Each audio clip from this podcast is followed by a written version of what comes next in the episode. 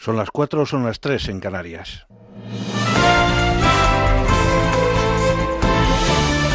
Noticias en Onda Cero. Buenas noches. El titular del Juzgado de Instrucción número uno de Castellón en funciones de guardia ha acordado esta noche el internamiento en régimen cerrado en diferentes centros y durante un máximo de seis meses de tres de los seis menores detenidos por delitos contra la libertad sexual de otra menor de 14 años a petición de la Fiscalía, mientras que los otros tres han quedado en libertad. El juez de guardia ha respondido así a la petición de medidas cautelares formulada por el fiscal de menores, que es la institución competente en la instrucción de los procedimientos abiertos al amparo de la Ley de Responsabilidad Penal del Menor. Más cosas, el presidente del Consejo Europeo, Donald Tusk, ha convocado una cumbre extraordinaria para que los líderes de los países de la Unión Europea debatan los próximos pasos en el proceso del Brexit, después de que el Parlamento británico rechazara por tercera vez el acuerdo de salida. La Unión Europea espera que el Reino Unido le informe sobre su plan para el Brexit con bastante antelación respecto a la cumbre extraordinaria de abril, dos días antes de la fecha de salida británica y en la que podrían tener que debatir una nueva prórroga al proceso. Corresponsal de Onda Cero en Bruselas, Jacobo de Regoyos. La Comisión Europea asume que el 12 de abril puede haber un Brexit duro y en un intento por tranquilizar asegura que se han tomado ya todas las medidas. Dos días antes de todas formas, en una cumbre, los líderes europeos escucharán si Teresa May tiene una solución alternativa para obtener una prórroga larga. Adelantándose a lo que pueda ocurrir, el negociador de la Unión Europea, Michel Barnier, ha dicho que Bruselas estaría dispuesta a negociar un acuerdo de unión aduanera con Gran Bretaña si así lo llega a proponer Londres.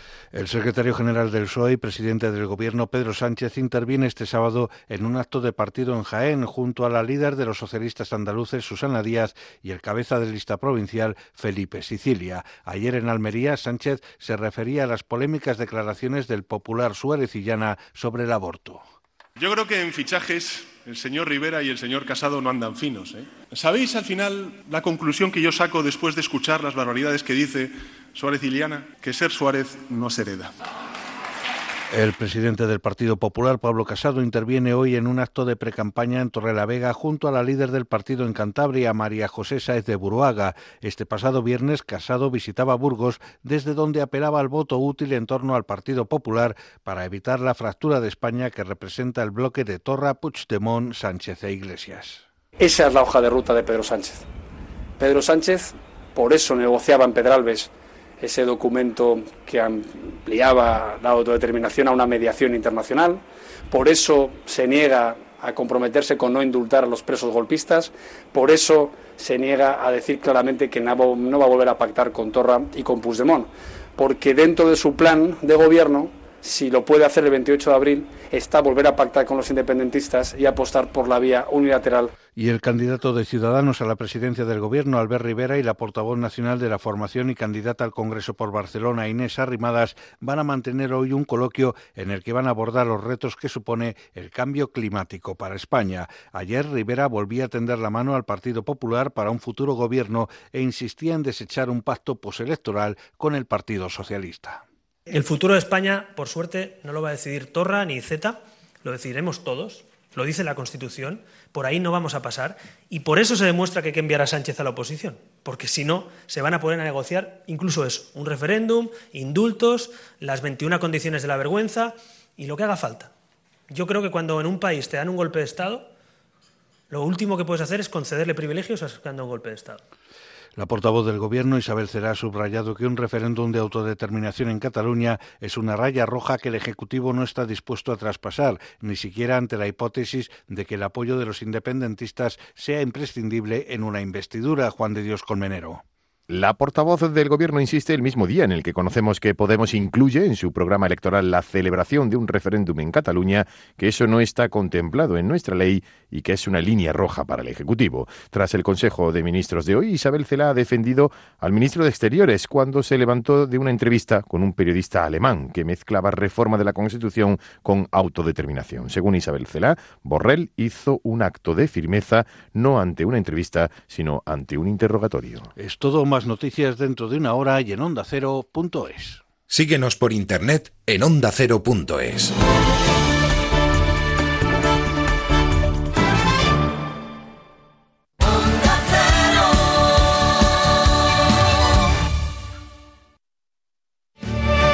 Una semana más, los protagonistas de la actualidad han pasado por los micrófonos de Onda Cero. Jordi Evoli, buenas noches. ¿Qué tal, Juanra? ¿Cómo has conseguido la entrevista con el Papa? Una de las primeras cosas que me dijo fue: Os doy la entrevista porque os respeto. He visto algunos de vuestros programas y respeto lo que hacéis. Thibaut Courtois, buenas noches. La relación entre los porteros es muy difícil. Con Keylor no hay relación. Sí, una amistad no, no la haces después de cinco meses. Vamos a poner en antena el primero de varios debates con los diferentes partidos políticos. Hoy hemos querido empezar con educación. Mariluz Martínez Hijo, Partido Socialista. Sandra Moneo, Partido Popular. Marta Martín de Ciudadanos. Javier Sánchez de Podemos, muy buenas noches. A Adolfo Suárez Villana, que es el número dos de la candidatura del Partido Popular por la circunscripción de Madrid. Será usted diputado a la próxima legislatura. Espero que les podamos convencer, así sacamos 25 30. Pues usted las expectativas muy altas. Déjeme soñar. Te mereces esta radio. Onda Cero, tu radio.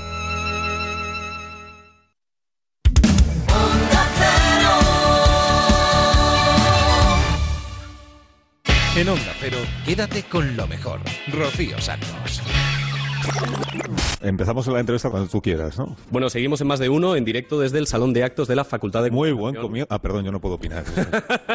de la Universidad de Navarra. Y recibimos hasta ahora al director de este programa de Onda Cero, el periodista Carlos Alsina.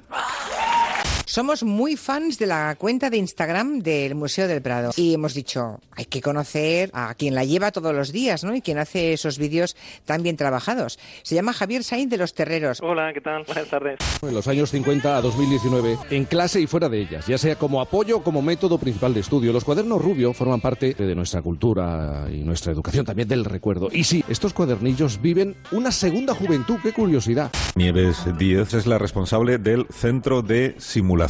Pero claro, ¿qué relación tiene el centro de simulación con la enseñanza de patología, anatomía, fisiología? ¿Qué es lo que simulan ustedes? Miguel Pedrero, Miguel, muy buenas, ¿qué tal? ¿Qué tal, Bruno? Existen poltergeists de fuego, casas encantadas en donde el fuego, las llamas, no se sabe qué origen tienen.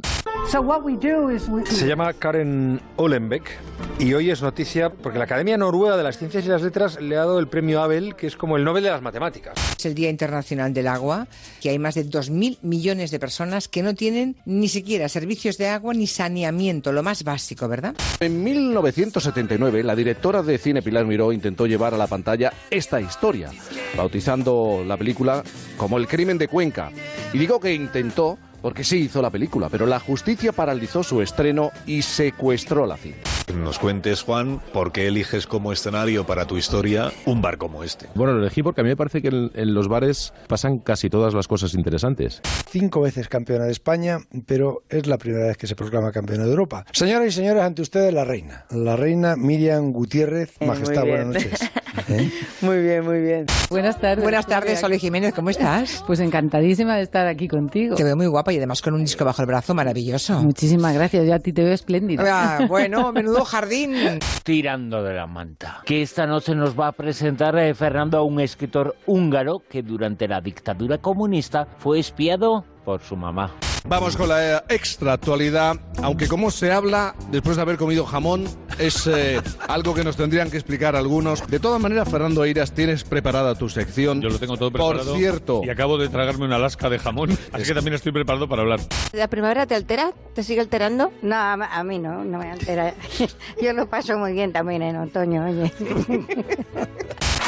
Llevo aquí desde las 6 de la mañana y me han aplaudido por primera vez a las 12 y 18. Es verdad.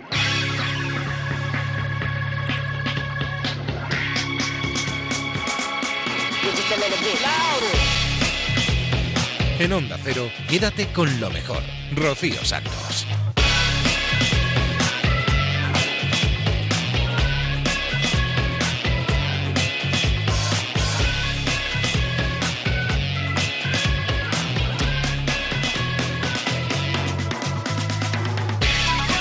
Muy buenas noches a todos, bienvenidos a Quédate con lo mejor. Qué dos horas más divertidas vamos a pasar aquí en Onda Cero. Recuperando los buenos momentos que han tenido lugar en esta casa en los últimos días. Como ya habéis oído, una breve pincelada, un breve resumen de lo que escucharemos a continuación. Nos iremos al Museo del Prado, nos daremos una vuelta por Navarra, iremos hasta Cuenca y un montón de cosas más. Tendremos muchos invitados, escucharemos música, aprenderemos, nos daremos un paseo por más de uno, por Julia en la Onda. Por La Rosa de los Vientos, Por fin no es lunes, La Brújula y empezamos por el transistor, dándole la bienvenida a la campeona de Europa de boxeo. Se llama Miriam Gutiérrez. ¿Cómo fue la pelea? Cuéntame. Pues, Gan- fue- ganaste fue los bien. puntos. Gané los puntos, pero me lo puso complicado, no te voy a Sí, ¿no? engañar. Era dura la inglesa, ¿eh? Era dura, leche, me metió un, un leñazo con la derecha ¿Sí? en el segundo asalto, te lo juro, que me dejó ahí un poco ¿Te dolió, pensando, te pensando y escuchando Te- al te- rincón. Y te pusiste más mal leche todavía. me dijiste. Eh, no, ahí tuve que decir o te centras y escuchas a tu rincón. ¿Cómo te vino? ¿No, no, la, no la viste o qué? Que leche, que no vino. Que Que, no- que no te llega a la derecha y dices tú, mira, ahora ya me di cuenta que las estrellas están Sí. por aquí. Sí. No sé ¿Hay- qué hay al- pasa. ¿hubo, hubo algún golpe que te estuviera doliendo toda la noche? No, después de ese, No. no. Luego hubo otro en el octavo asalto que sí me hizo mucha gracia porque también me llegó. Ahí sí me pude reír porque dije yo, esta ha sido culpa mía, no fue por descuido, fue por, por bajar yo la, la izquierda y me, me comí otra mano y ya me eché a reír como diciendo, madre mía, he vuelto a caer otra vez, pero nada, pudimos remontar bien, escuchando bien al rincón, eh, escuchando... Bueno, el rincón lo hace bien, ¿eh? No, escúchame, si no, no estaríamos donde estamos, las cosas como. Que empezaste a boxear con 17 años. Sí, no, un poquito antes. Empecé a, a practicar deporte de contacto con 14. Sí, pero, pero lo del boxeo, ¿cómo fue? ¿Cómo, cómo empezó esto? Lo del boxeo, porque me rompí el aductor. Yo antes hacía full contact y por no dejar la, la modalidad de- del deporte de contacto, pues me metí al boxeo. Mira, eh, esa, esa adolescencia tuya no fue fácil, ¿no? Eh, fue complicado, fue complicado. Yo también tenía unos cuantos grados de rebeldía. Mm. Entonces, creas que no, también en casa lo que menos eh, querían que se hiciera era que yo también fuera rebelde. Había muchos problemas en casa. ¿Tienes tu, tu hijo, tu primer hijo? Tengo ¿A- mi, a mi qué edad- niña ¿Tu niña a qué edad, a qué edad lo tienes? con 20, 21. Con 20 y 21. Y, y, y estando embarazada de tu niña es cuando mm, sufres la, la agresión de tu pareja. Sí. Ya venía de tiempo atrás, porque ya había problemas, lo que pasa es que tú no te das cuenta y piensas de que, de que todo va a cambiar, de que todo se va a arreglar, de que lo, lo típico, cuando encima tú ya estás embarazada, lo que menos piensas es hacer una separación porque piensas que algo va a ir mal. Pero lo que no puedes pensar nunca es que alguien que supuestamente te quiere, ¿no? O alguien que, Eso es lo que yo pensaba. que te pueda levantar la mano. No, bueno, levantar la mano, agarrarte, moverte, eh, eh, insultarte, eh, cambiarte tu forma de ser, tu forma de pensar, cambiarte todo lo que tú pensabas que nunca ibas a cambiar, cambiarlo todo. Y, y- y te- te- fuiste a, hiciste la denuncia. Sí, sí, pero una vez que ya puso la mano. Anteriormente, cuando había las discusiones o una voz más alta que otra o, o cambios de que yo cambiara de manera de ser, que yo no saludara a nadie, que yo cambiara mi forma de vestir. Ahí no, porque tú piensas que es un problema de parejas. Tú piensas Sí, que es... Porque no, claro, no ¿cómo vas a ir nada. a decir, ah, que vamos Claro, a presentar una ¿qué denuncia? Oiga, que me ha dicho No, que no, me cambie, que no me ponga el minifalda. Claro, ante eso no, porque tú piensas que es algo que tú tienes que lidiar con tu pareja, porque al final somos adultos, entre comillas, porque ahora mismo tampoco me pillaría. Tienes una niña de 14 años, ¿no? Y un niño de un niño de 6. La niña de 14 años que dice su madre, ¿te fue a ver? No, no, porque aquí en Madrid no se puede. ¿Ves otra de las cosas que habría que cambiar? Que no se puede ir a ver boxear. No se No, porque además era en el casino, en el casino es imposible. en el casino no se puede, pero no, da igual, Y aunque aparte, sea... aunque fuera una pelea, tampoco dejan ¿En el Claro. Palacio de los Deportes no la dejarían No, entrar no, tampoco? no dejarían. En Madrid no se puede. No es una sola estupidez. O Eh, sea sí. que eh, en- lo pueden ver en televisión, pero no lo pueden ver en... No, no, no, y lo más gracioso es que encima No. pueden boxear. Lo pueden practicar, Pueden pero no pueden practicarlo, estar pero no pueden estar. No pueden verlo. Es, es, es, es- Es ridículo. No pone que no lo vean, que no lo vean los niños. Pues la verdad es que a mí sí, sí me, me duele un poco porque al final tú tampoco tus hijos pueden verte. Pero, y que, bueno, pero te habrá visto en, en alguna grabación, tu Sí, hija, en ¿no? grabación sí, pero a lo que- mejor también lo que te gustaría Ya, es claro, verla cerca. allí. Tú como, como madre, pero también como boxeadora, ¿no? Mm, ¿Ves el, el, el boxeo un deporte peligroso que dices, a mí no me gustaría que esto lo hicieran mis hijos? Yo no, no te puedo decir eso porque al final es una cosa que yo practico y al final hay Por eso, por eso te lo digo, por eso No, digo no, que si no, te gustaría, ¿te gustaría? A mí no me importaría. Si yo verdaderamente quisiera, su madre iba a ¿Cómo- estar cómo se llama el niño? ella. Joaquín, como Pues su si, padre. si Joaquín te dice, mamá, que, que yo quiero empezar a ir al gimnasio, tú le dices, mientras me traiga buenas notas, Para adelante, claro. ujú, Claro, al final te está dando, mi deporte da unos, unos valores bastante buenos y, y yo también lo estoy sintiendo y yo prefiero que estén conmigo o practicándolo que estén en la calle o haciendo otra cosa. ¿te le imaginas campeón del mundo de los pesos medios? Sería el, Ah, el sería rey, peso el rey pesado. sería, ¿no? Peso caso. pesados, bueno, como sea como su padre, peso Sí, pesado. pesados, sí. De los pesos pesados. Joder, ¿te imaginas? ¿Eh? No, no, no me lo imagino, porque ahora mismo como le veo tan demasiado vivaracho, le- lo veo lo veo difícil. Es más futbolero. ¿Le, le protegerías mucho? Pues seguro. Que tuviese cuidado con... Seguro. No sé, no sé. Con la gente que se arrima, con dónde va, con quién se junta. Mm, mm, Yo la verdad es que soy demasiado protectora. Mm. Cosa que el señor Jerónimo me echa la bronca muchas veces. Pero, pero es que no, no puedo evitarlo. Y este mundillo mediático que estás empezando a conocer ahora, que, que ya te piden fotos, mm, firmas algún autógrafo a la salida, a la entrada, mira, esa es, es ella, tal. ¿Cómo lo llevas? Hombre, se coge con cariño, porque es algo, al- algo muy bonito, que o lo ven reflejado o, o quieren parecerse a ti, o no sé, lo veo algo muy, muy bonito que puede tener o un largo recorrido o un corto recorrido, dependiendo lo que sea, entonces prefiero aprovecharlo. Y yo me lleno de esa gente que, que te valora, que lo está viendo, que sabe perfectamente lo que es el sacrificio de poder llegar. A mí me encanta, la verdad, es una sensación muy bonita. Rocío Santos. Quédate con lo mejor. Todo un ejemplo a seguir el de Miriam Gutiérrez, campeona de Europa de boxeo, con una historia muy dura detrás, una historia de malos tratos que ella supo encarrilar hacia el boxeo y de esta forma ayudarse a sí misma y ayudar a otras personas. Si queréis escuchar la entrevista al completo está en ondacero.es. Nos vamos a la brújula de la ciencia. Alberto Aparici nos trae a Karen Uhlenbeck, la primera mujer que gana el premio Abel, que son los Nobel de las Matemáticas, por su trabajo en geometría analítica.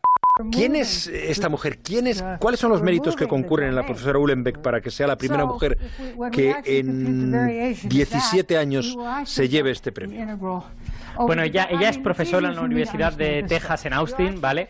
Y ella es una experta en lo que se llama geometría analítica, que significa básicamente el estudio de objetos geométricos, pueden ser eh, superficies, pueden ser cosas tridimensionales, sobre los que podemos poner coordenadas, ¿vale? Tú tienes un objeto y te gustaría pues poder decir dónde estás en ese objeto, en qué parte de la superficie el objeto, en qué parte del interior. Entonces, si pones números con X y Z, pues puedes orientarte, saber dónde está. Pero eh. lo más importante es que con eso también puedes eh, encontrar caminos, es decir, saber cómo puedes moverte, de qué manera te puedes mover, a, a qué sitios no te puedes mover, que es todavía más importante, ¿no? A ver, danos un ejemplo. Vale, vo- voy a poneros un ejemplo que es un poquito de juguete, ¿vale? Que he estado pensando esta tarde de ver cómo hacerlo, pero nos permite hacernos más o menos una idea de, de cómo va esto, ¿no? Imagina lo siguiente, tú estás en lo alto de una colina y estás rodeado de otras colinas, ¿vale? Esta Vale. cosa que no, no parece tener nada que ver con geometría eh, analítica, pero bueno, algunas de estas colinas digamos que son altas y muy estrechas y otras son bajitas, son más anchas, hay todo tipo de geometrías, ¿no? Entonces, este paisaje de colinas es nuestra geometría, es lo que queremos estudiar. Vale. Ahora, a ti te dicen que en estas colinas crecen flores Sí. en todos los sitios en que da el sol al menos cuatro horas al día. Vale, te sigo de Entonces, tú estás en lo alto de tu colina, puedes saber por dónde pasa el sol y todas estas cosas, y lo que quieres hacer es llegar a tres colinas más allá. Y la pregunta es, ¿puedes conseguir llegar sin pisar las flores? Es decir, puedes mapear por dónde va a haber flores, qué colinas tapan a otras colinas y por lo tanto están en sombra siempre. Y, y si puedes hacerlo, ¿cuál es el camino más corto? ¿No? Entonces, este tipo de problemas que, que ha de trabajar con todas estas restricciones y con cosas, desde luego, mucho más complicadas que colinas, ¿vale? Cosas tridimensionales o incluso cuatro o cinco dimensionales, pues de todo esto es de lo que se ocupa la geometría analítica, ¿no? Es fascinante, absolutamente fascinante por los caminos que nos lleva la ciencia y, y las capacidades que tienen algunas personas. Pe- Pero eh, eh, independientemente de la fascinación que a mí o a ti nos pueda producir, ¿por qué su trabajo es tan importante? Bueno, es que eh, ella trabaja en esta, en esta rama de las matemáticas que tiene una aplicación a la física directísima, ¿no? De hecho, se viene aplicando a la física desde hace más de 100 años. Eh, la primera, quizás la aplicación más clara primera de, de esta geometría analítica fue la relatividad general de Einstein, ¿vale? Que, que se, que se basa en estos principios y ya utiliza un poco ese tipo de lenguaje de la relatividad general. Eh, y esta aplicación se debe a que en física eh, es muy habitual poder escribir en lenguaje geométrico cosas que en un principio tú dirías esto, esto no es geométrico. Entonces, por ejemplo, por coger un ejemplo de, mi campo que a mí me queda cerca, pues en física de partículas, eh, que uno puede tener estados de vacío, Eso significa estados en los que no hay partículas, pero no son todos iguales. Algunos tienen más energía, otros tienen menos, algunos tienen unas propiedades, otros tienen otras, ¿no? Entonces, eh, para describir todos esos posibles vacíos que hay en física de partículas, se puede hacer mediante una especie de paisaje de colinas, como este que acabo de contar. Entonces, si tú tienes una manera de calcular qué caminos conectan esas colinas, pues realmente lo que estás viendo es qué estados están conectados entre sí, ¿no? Físicamente, qué tipo de cosas van a venir a la vez, van a venir juntas y todo esto, ¿no? Entonces, esto que ahora son matemáticas abstractas, digamos que mañana será el lenguaje de los físicos, de los ingenieros y lo utilizarán a todas horas. Karen Uhlenbeck, premio Abel de Matemáticas. Gracias, Alberto. Un abrazo, Juanra. En Onda Cero, quédate con lo mejor. Rocío Santos. Ay, si todo fuera tan fácil como las colinas y las flores, ¿verdad? Qué bien se nos darían las matemáticas a todos. Pues sobre todo a mí, que se me dan regulín. Dejamos la brújula, nos vamos a la Rosa de los Vientos. Con Fernando Rueda al tirar de la manta hablamos de Andreas Fogart. Es un escritor húngaro que fue espiado por su propia madre durante la dictadura comunista. La vida del escritor y traductor húngaro András Forgach dio un giro completo cuando un bibliotecario que estaba estudiando antiguos documentos del servicio secreto durante la dictadura comunista encontró su nombre en unos legajos. Lo que iba a descubrir fue un tremendo mazazo que echó luz sobre la parte más oscura de su vida y especialmente sobre la de su madre. András era en los años 80 un disidente metido de lleno en los grupos culturales que criticaban la falta de libertad del régimen comunista. Como en toda dictadura, el servicio secreto quería disponer de la mejor información sobre sus actividades y hacía cualquier cosa para conseguirla. Con este objetivo ficharon a Bruria, su madre, a la que bautizaron en clave como la señora Papay. La encargaron vigilar a sus hijos y a sus amigos. Sin ningún tipo de escrúpulos, la mujer llamó un día a la puerta de la casa de su hijo y ante su sorpresa, por la hora intempestiva de la mañana, le dijo que había ido a limpiar, que se olvidara de ella mientras lo hacía. En realidad, quería comprobar la presencia y obtener la información sobre un poeta disidente que se quedaba a dormir en casa de su hijo. Lo narra el propio András en el libro El expediente de mi madre que ha publicado Anagrama. También desvela algo todavía más grave. El servicio secreto quería instalar micrófonos y descubrieron que la forma más fácil era que su madre fuera a limpiar la casa en un momento en que su hijo no estuviera. El 20 de diciembre de 1983, mientras ella se dedicaba a quitar el polvo y fregar los suelos, un equipo de agentes llenó la casa de micros. Espeluznante, lo sé. Una madre violando la intimidad de su hijo. András debió llevarse un palo tremendo cuando se enteró, a pesar de lo cual guarda un recuerdo único de su madre ya muerta. Fue, cuenta él mismo, la persona más bella que he conocido en mi vida. Le debo toda mi fuerza y toda mi empatía. Su vida era un enredo entre ideologías, atracciones y elecciones.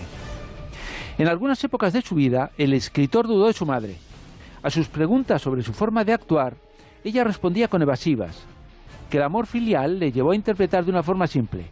Tendría una aventura amorosa que no quería desvelar. También le extrañaba la facilidad con la que conseguía, por ejemplo, hacerse el pasaporte, algo tremendamente difícil de conseguir en una dictadura como aquella. El pago a sus servicios no fue en metálico, sino en especies. La permitían viajar con frecuencia a Israel, donde visitaba a su familia y se podía dar un baño de cultura. András ha asimilado la traición con deportividad, aunque no me cabe duda de que si hay una traición que duela es precisamente la de una madre. Lo siento, pero yo no encuentro ninguna justificación. Fernando Rueda, muchas gracias. Un abrazo fuerte, chicos. Gracias.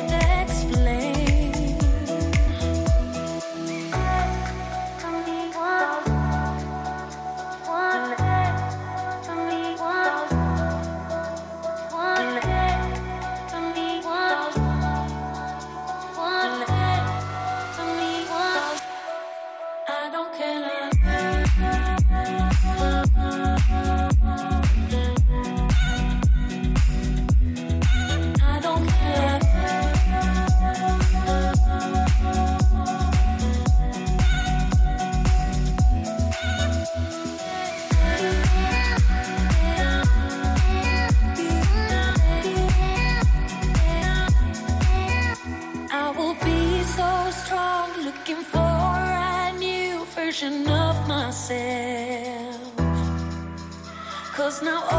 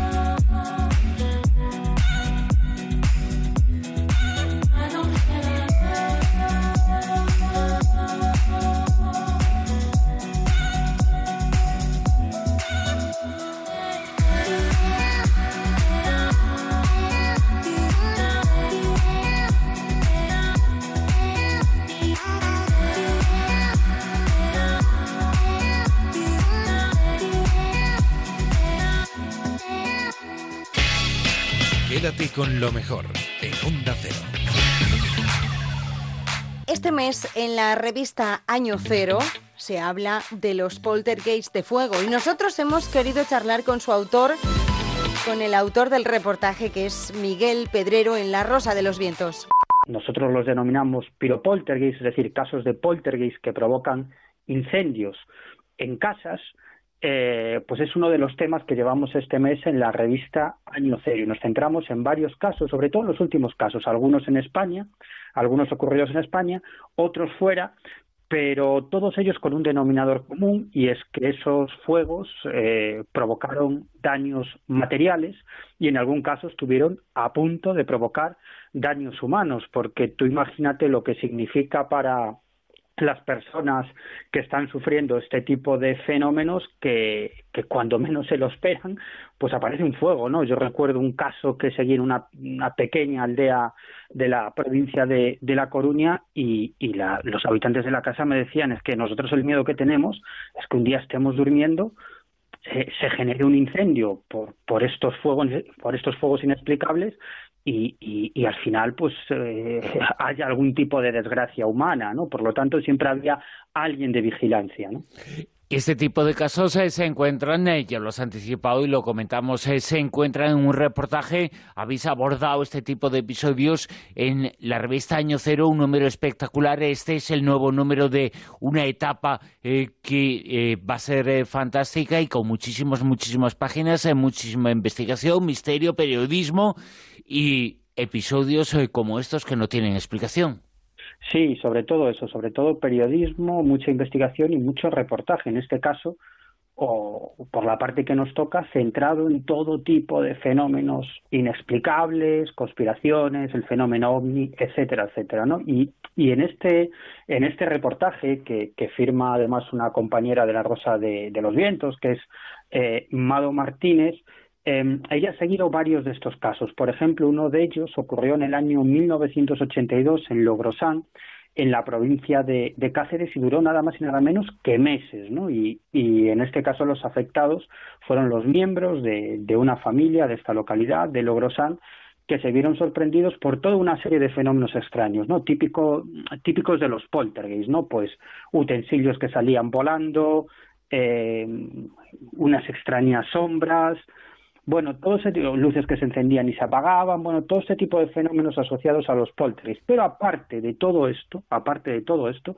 se desataban eh, fuegos inexplicables, es decir, aparecían de la nada las llamas y acababan extinguiéndose por sí mismas, incluso, incluso delante de, de, de, de, los propios habitantes de esa casa y de otros vecinos que hacían guardia o acompañaban a la familia ante ante el temor que tenían por este tipo de episodios, ¿no? Y fueron varios los testigos de, que vieron con sus propios ojos, en vivo y en directo, cómo se formaban esas llamas de pronto, pues desde encima de un jamón o dentro de un cubo o en las propias paredes y acaban extinguiéndose por sí solos. Pensamos en muchas ocasiones erróneamente que estos casos eh, nos iban fuera a países eh, lejanos y no, eh, como se puede leer en la revista Año Cero este mes, hay casos eh, muy cerca de aquí, hay varios casos que han ocurrido en España. Sí, uno de ellos que del que se hace comado en, en este artículo tuvo lugar en Trazo, que es una pequeña población coruñesa, en esta ocasión los propios vecinos, incluso la prensa, bautizó a este fenómeno como el de los fuegos amigados, es decir, los fuegos embrujados, ¿no? Porque partían de la nada y como en otros muchos casos, al final, eh, pues las autoridades eh, tomaron cartas en el asunto. Y, lo curioso de este caso es que dos miembros de la Guardia Civil que se acercaron a, investigar el tema y a tratar de hallar alguna solución, a hablar con los testigos, pues ellos mismos se convirtieron en testigos de este fenómeno y pudieron observar cómo, dos maderos que estaban frente a ellos comenzaron a arder repentinamente y ese fuego terminó apagándose. Yo estoy recordando otro caso que en su momento pude seguir, también tuvo lugar en una pequeña aldea coruñesa, en Sillobre, eh, como, como en otros casos, eh, en esta ocasión los fuegos también se generaban dentro de una vivienda, una vivienda con establo, en donde también se generaban ese tipo de, de fuegos, además de algún otro fenómeno. Pero sobre todo en este caso eran los fuegos los que se formaban, ¿no? Intervino Protección Civil, la Guardia Civil, la Consellería de Medio Ambiente, las autoridades hacían guardias día y noche para tratar de, de hallar el origen de esos fuegos y al final, como en todos estos casos, de la misma manera que aparece este fenómeno, desaparece. Miguel Pedrero, muchas gracias. A ti, hasta la próxima. Quédate con lo mejor, con Rocío Santos.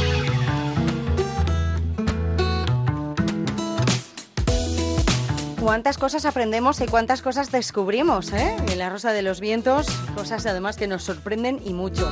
Nos vamos ya a Por fin no es lunes. Una pregunta que te voy a hacer. ¿Cuántos cuadernillos rubio rellenaste?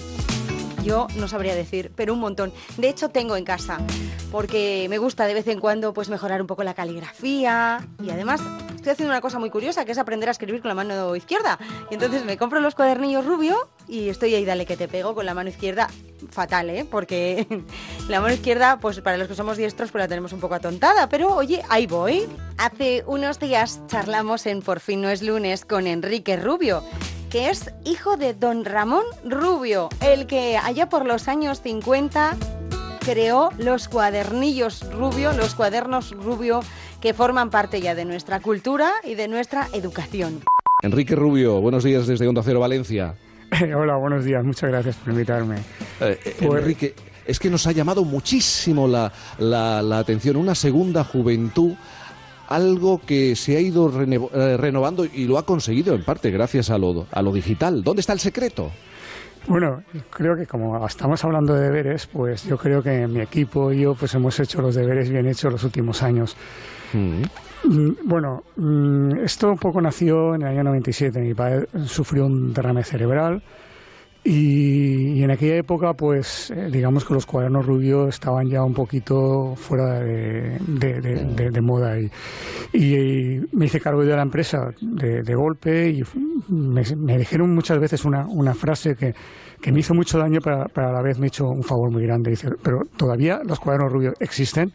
Sí. Y desde entonces me puse las pilas, empecé a modernizarlos, empecé a adaptarlos, hice publicidad, eh, introdujimos eh, valores sociales dentro de los cuadernos, además de, enseñar caligrafía y cálculo, así etc, etc, pues hasta ahora que la verdad que ha sido, pues yo creo que el año más dulce de, estos 20 años. Eh, en estos más de 60 años habéis editado más de 300 millones de cuadernillos, pero claro, ya no, ya no hablamos solamente de cuadernillos del, del papel, porque hay que adaptarse y lo habéis hecho a los tiempos. Sí, sí, la verdad que hace ya bastantes años, seis o siete años, lo, adaptamos al iPad, al, digital. Y bueno, eh, el digital siempre pues tiene una serie de ventajas, ¿no? Entre ellas el niño pues parece que está, eh, está muy acostumbrado y eh, no tiene la imagen de tener un cuadernillo rubio de hacer los deberes, sino que se, da la impresión de que está jugando, ¿no? Entonces está aprendiendo jugando. Además, eh, todos los niños eh, dentro de, una tableta se desenvuelven como mucho mejor que nosotros. De hecho, tengo una anécdota de una, hija de una amiga mía que, que, aprendió a sumar antes de que le tocase y le echaron la bronca. Y es que, claro, en los niños son unos cracks con, con las pantallas digitales. Claro, tenemos la sensación, hay un, un buen número de españoles, ¿eh? yo hablaría de, de, muchas generaciones de españoles que han convivido con los cuadernos rubio y pensamos siempre en, en esa edad, eh, en los niños. Pero vosotros habéis dado también un paso, un paso más allá, porque no solamente os dirigís a un público escolar, las personas mayores también tienen su cuaderno rubio. Sí, además que lo necesitan, o sea, lo necesitan. Nosotros vimos que los, en los centros de día los cuadernos de, de pequeños se utilizaban para mayores, pero a los mayores no les gustaba mucho que utilizar los, los, mismos cuadernos de los nietos. Entonces creamos unos cuadernos más específicos donde se trabajan las siete áreas eh, de estimulación cognitiva, las praxias, noxia, el lenguaje, y la verdad que es un cuaderno que es muy, muy útil para entrenar la mente en gente ya mayor y hasta incluso pues para, para prevenir y para ayudar dentro de las enfermedades degenerativas de las personas mayores. Eh, eh, Enrique, eh, lo veíamos siempre como deberes, pero esa no es la idea, ¿no? Bueno, en aquella época, sí, en aquella época ten en cuenta que estamos hablando de hace muchísimos años, hace 50 sí. años se hablaba de deberes. Yo recuerdo cuando era pequeño que no podía decir a qué se dedicaba mi padre porque podía tener problemas con mis amigos. O sea, ¿Qué te pasaba en el colegio? Sí, explícalo, cuéntalo. En el verano, más que en el verano, porque en el colegio no tanto, pero en el verano, pues sí, sí decía que, claro, los niños cuando llegaban a casa, pues muchísimos hacían cuadernillo rubio y la verdad que en vacaciones, pues pues no nos daba y se hacía demasiado. Es verdad que, que, se hacía demasiados deberes. En este momento hemos cambiado. El sistema es un poco bastante más progresivo, donde se, se trabaja, se intenta eh, aprender de una manera más lúdica, más, más, más divertida, donde la creatividad donde hay muchos más mensajes que, que ayudan que, que, el tiempo que esté dedicado a hacer los deberes pues sea mucho más divertido y además se aprenda mucho más. Y los alemanes, los austríacos y los suizos se han interesado por los cuadernos rubio. Sí, la verdad que, que hace años se puso en contacto una editorial y bueno, los hemos traducido al, al alemán, eh, hemos traducido al alemán y se, y ha importado el método. Y bueno, ahí estamos trabajando. Yo también me acuerdo que mi padre cuando, cuando empezó se lo pasó muy mal, estuvo muchísimos años que hasta incluso me contó que, que, quería vender la editorial porque no vendía ni un cuaderno después de visitar a tantos colegios. Luego llegó el éxito en los años a partir de los años 80, pero y eso está pasando, está entrando y yo creo que tenemos que dar un empujoncito a ver si a ver si los alemanes también aprenden caligrafía con Rubio, aunque aunque ya se está ya está empezando. ¿eh? Enrique Rubio, hijo de don Ramón, en su momento tuvo una idea, creó un método y, y estamos hablando de cientos de miles, tal vez millones de españoles que en algún momento de su tiempo de vacaciones se tenían que sentar y ponerse a abrir ese cuadernillo rubio y sobre todo ejercitar aquello de la caligrafía. Enrique, un abrazo muy grande. Un abrazo, Jaime. Quédate con lo mejor en Onda Cero. En los últimos 15 años se ha duplicado la producción de ropa. El modelo actual de comprar y tirar ya no es sostenible. Hemos pasado a no valorar el producto que tenemos y generamos mucha más basura de la necesaria. EcoAlf lleva desde el año 2009 comprometido con el planeta, con el medio ambiente y con las personas. Crean moda sostenible porque creen en la creación a través de la transformación. Así que quiero saludar a Javier Goyeneche, que es el presidente y fundador de esta empresa. Javier, buenos días. Hola, buenos días, Jaime, encantado. Igualmente, Javier, eh, ¿me puedes explicar eh, por qué es maravilloso que además sea una idea española, que sea una empresa española? ¿Me puedes explicar cómo surge esta conce eh, este concepto, esta idea? Bueno, el concepto nace en el 2009.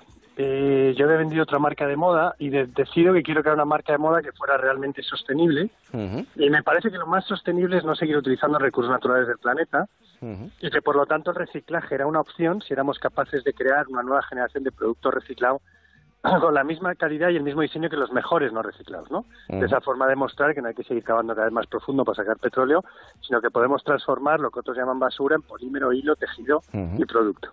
Pero a ti te despierta este interés un pescador.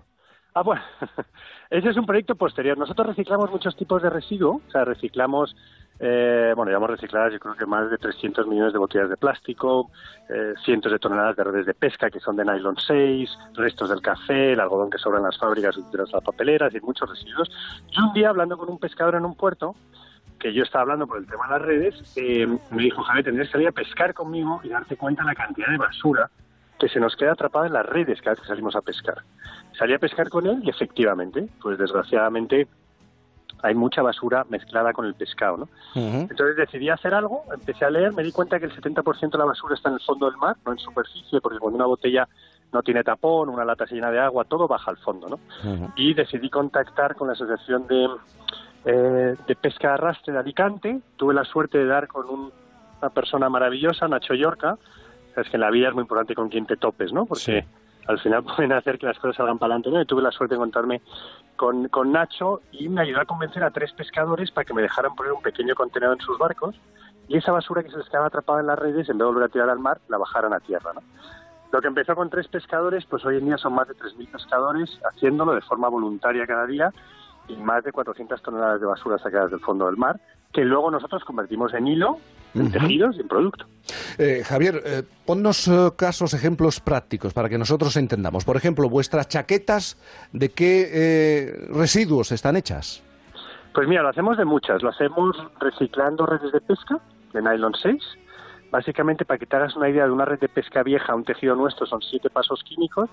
Del petróleo a ese mismo tejido hubieran sido 17. Por eso hay tanto ahorro en agua, emisiones y energía. ¿no? También reciclamos los restos del café. Tenemos un acuerdo con una compañía que recoge todos los sobrantes del café por las mañanas de 7-Eleven en Taiwán. Ajá. Ese pozo húmedo lo secamos, lo convertimos en polvo y lo mezclamos con polímeros de botellas de plástico y hacemos unos tejidos espectaculares, ¿no? Porque además el café tiene muchas propiedades naturales innatas, Sí, sí, sí. absorbe olores, es anti-UV, eh, seca rápido, con lo cual no solo tienes que dar a través de químicos. Ayer vi también que se hacían suelas. Buenos días, Javier. Hola, baby, ¿qué tal? ¿Qué tal, corazón? Que ayer vi que se hacían suelas de zapatillas, con lo cual me... Sí, los zapatos también. ¿De qué, ¿De qué hacéis los zapatos? Pues mira, las, ah, últimamente toda la nueva generación nuestra de suelas está hecho con los restos de las algas. ¿De Hace las algas? proyecto- sí, un proyecto de dos años de innovación con un estudio de Oregón, en Estados Unidos, y hacemos toda la masa con alga y, eh, y es alucinante. La flexibilidad, bueno, todo, la verdad es que es, es, es muy impresionante. ¿Y una camisa?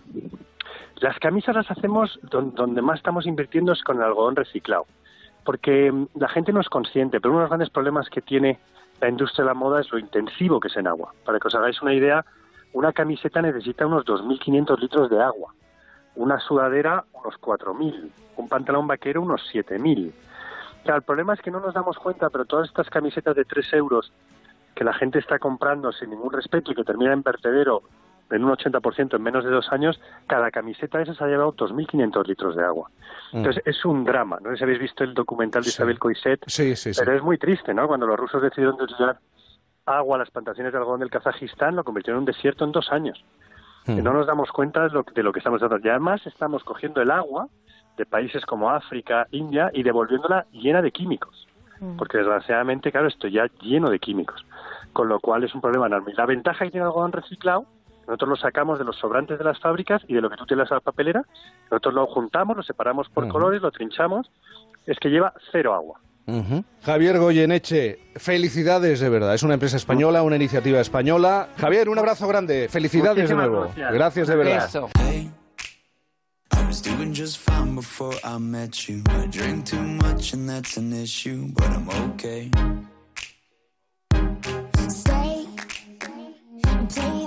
Blink 182 song that we beat to death in Tucson. Okay.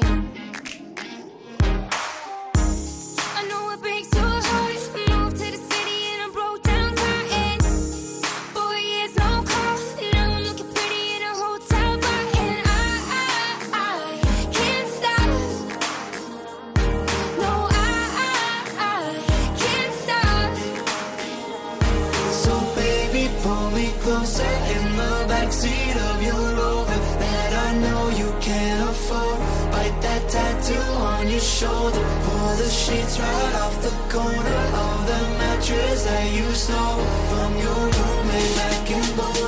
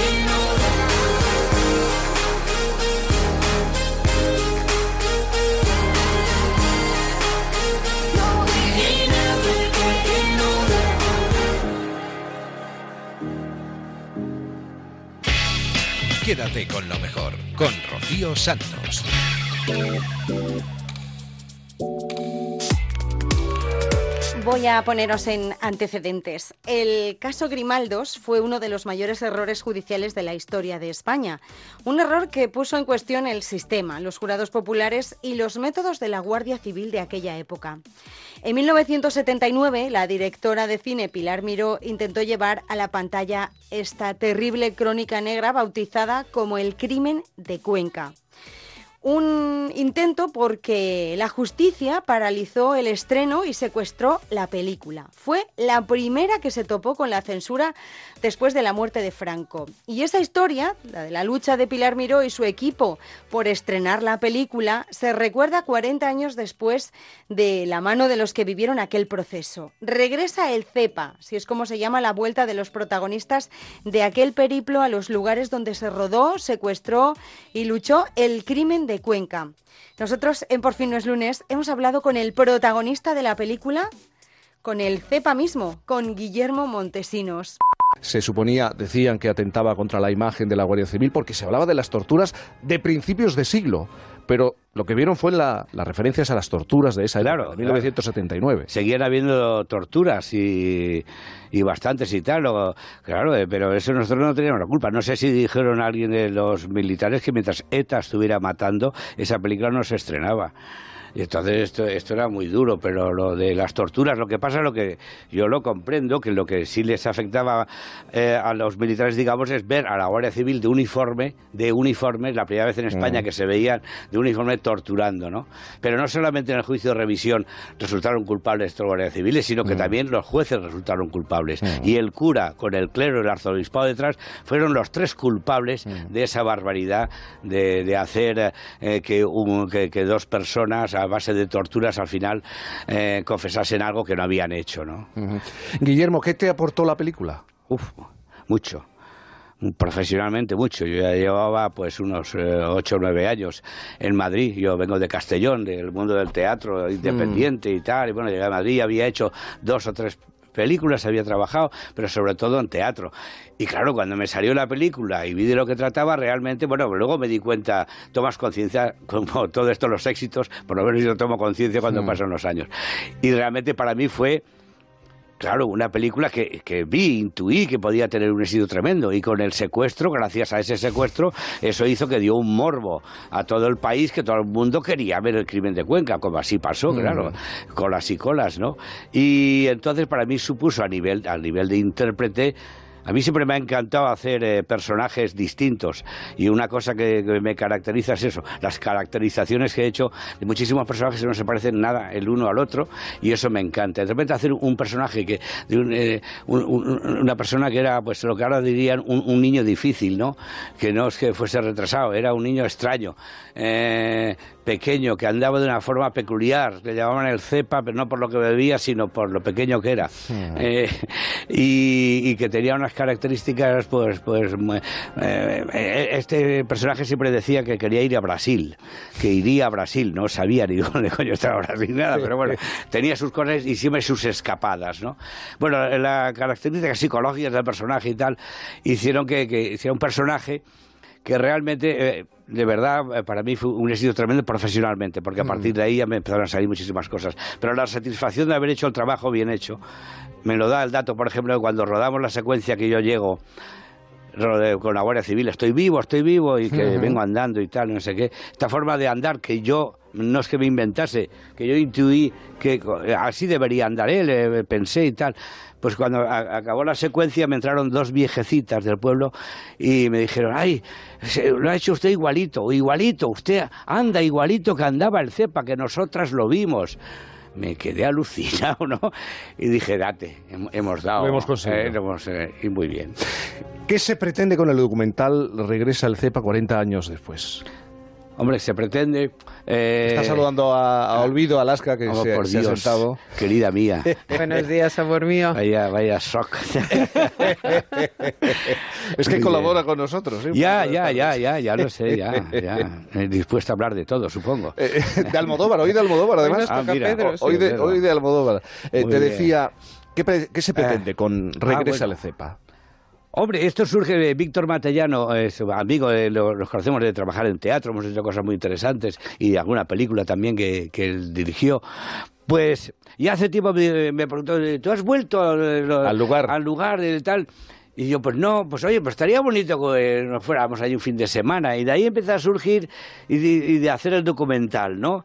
Y entonces a mí siempre me pareció una, una magnífica idea y yo pienso que, que ¿qué se pretende? Bueno, yo creo que es necesario que se conozca este documental y es necesario que España sepa ya no lo que pasó con el crimen de Cuenca, que ya tiene tela, ya tiene tela la película en sí, pero que luego al cabo de los años vuelva a, a- a- a recibir este palo la, la- la película y es secuestrada por la Guardia Civil de Mm. esa forma impune y de esa forma terrible, pues eh, eh, entonces eh, está bien que se cuente ¿no? y que estén ahí las declaraciones de gente que estuvo en el ministerio en aquel momento con, con puestos de responsabilidad, con políticos como Pepe Bono, que, sí, también sale porque estuvo allí también de diputado, con gente del rodaje, con gente que trabajó con el hijo de Pilar, con Gonzalo, que también ahí declara, Mm. aunque él tenía eh, meses o, Mm. o no había nacido aún cuando rodamos. Mm. Pero bueno, y entonces yo pienso que es una información que se debe dar eh, para que un pueblo informado debe ser informado. 1979, el Claro. secuestro, la primera eh, película secuestrada en tiempos de democracia. Hacía 10 meses que teníamos la Constitución. Se había aprobado la Esta Constitución tan, tan eh, ahora hablada y tal. pues, Tenía 10 meses, la democracia estaba ahí. Había ruido de sables, que se dice, y habían amenazas, y, y ETA estaba asesinando cada semana, cada Mm. día. Bueno, eh, la situación política era tremebunda. Mm. Yo me he dado cuenta ahora al ver el documental, entonces me daba igual. Y yo salía a la calle a manifestarme, nos íbamos a fumar nuestros canutos, lo que nos daba la gana y vivíamos en libertad en aquellos Mm. primeros años y no parábamos en pensar que había ahí una amenaza. Que, y esa amenaza puede estar también ahí, y entonces conviene, conviene y, y debe ser necesario y debe ser didáctico este documental Didáctico. a nivel de que la gente joven, por no saber, que tiene que saber, Mm. y luego que vayamos con cuidado, vayamos con cuidado, pero que sepamos que tenemos nuestros derechos, ¿no? Rocío Santos, quédate con lo mejor. Vamos a ponerle un poco de humor a esta primera hora de Quédate con lo mejor. Y vamos a cerrarla con Fernando Eiras y la extra actualidad. Las noticias más curiosas que han llamado su atención a lo largo de la semana. Y además, para ponerle punto y final, hablamos de tatuajes. Periodista digital. Juncal Rivero anuncia que lanzará de nuevo los concursos de Miss y Mister España. Juncal Rivero, Miss España 1984, ha asegurado que prepara la vuelta del certamen para finales de este año y que los candidatos podrán inscribirse por página web. El último certamen de Miss y Mister España se realizó en 2011, ojo, ¿vale? Los concursos de Missis están de capa caída y yo creo que esto es un error. ¿Por qué? Porque vamos a quedarnos sin respuestas como las, la que nos regaló Carolina Zúñiga, Miss Chile 2000, cuando le preguntaron, le preguntaron lo siguiente. Si hubiese un holocausto nuclear, ¿qué pareja elegiría usted de todo el mundo, hombre y mujer, para preservar y multiplicar la especie humana? Y la señorita respondió. Al Papa Juan Pablo II y a la Madre Teresa de Calcuta. Eh, vamos a ver, eh, le- los hijos le iban a salir píos. Mm, El problema es que les tendrían que salir, ¿sabes lo que te digo? La reproducción un poco complicada. Un poquito complicada, pero bueno, seguimos en Colombia para escuchar esta vez los sueños de Alexia Zambrano, que fue Miss Colombia 2002 y que respondió así a la pregunta de ¿a qué personalidad famosa te gustaría conocer? Definitivamente me gustaría conocer a Lady Di. Afortunadamente ya se murió. y desafortunadamente tú te liaste con las palabrejas, pero bueno. Declaraciones como esta, amigos, declaraciones como estas son las que nos vamos a perder si seguimos dándole la espalda a los concursos de Misses. Y eso que a Alexia Zambrano solo le preguntaron por un deseo. Pero ¿qué pasa cuando alguien del jurado le pregunta a una Miss por tres deseos? ¿Qué pasa? Pues muchos están en contra de los concursos de Misses, pero ahora seguro que todos queréis saber qué respondió Ivette Martínez, Miss Honduras, en 2009. No la conoces, ¿no, Boris? A Ivette Ivette- Martínez, mucho. Mucho. Pues le preguntaron, ¿qué tres deseos te gustaría que se cumplieran? muy grande. Y respondió, primeramente, estar con mi familia, tener mucha salud y ser muy inteligente.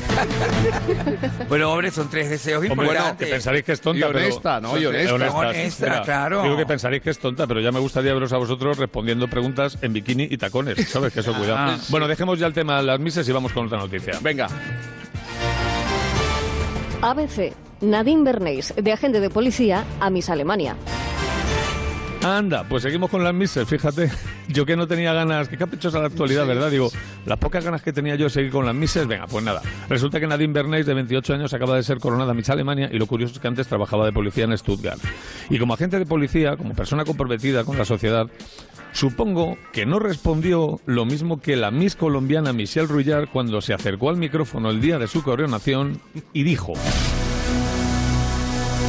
Como ciudadana del mundo, me comprometo a promover la reforestación porque, ay, se me olvidó lo que iba a decir.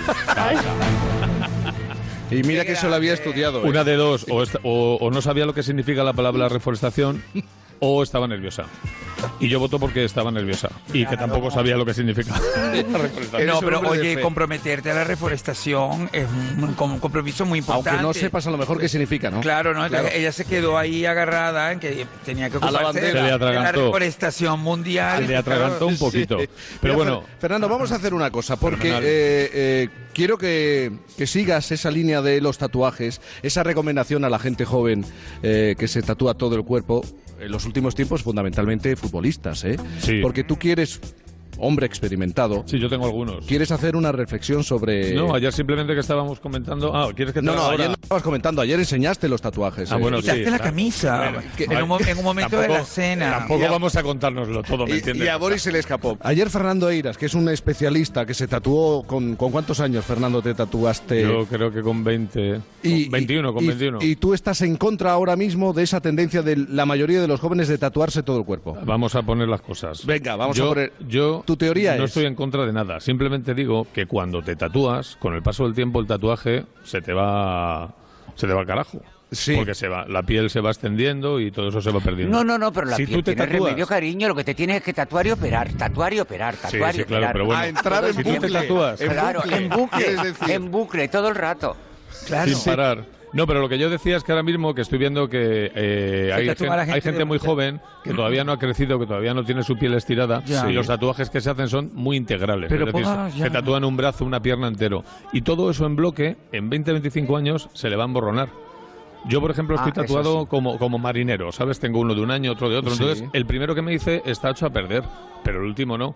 No van en bloque. Entonces decía, si es que no hay que decirle a la gente no te tatúes, hay que decirle tatúate cuando tu cuerpo ya haya crecido lo Esté suficiente hecho. como para que... el exacto, mío ya ha crecido, ¿eh? El mío Yo- ya puedo Y yo creo que el mío también. O El sea que tuyo yo, también, yo, creo yo, que yo- sí. yo- yo estoy en una edad, Estás en edad de para el tatuaje. Estoy en edad pero entre eso y la muerte, entre el Yo- tatuaje y la muerte. Estoy entre, entre lo uno y lo otro. En Onda Cero, quédate con lo mejor. Rocío Santos.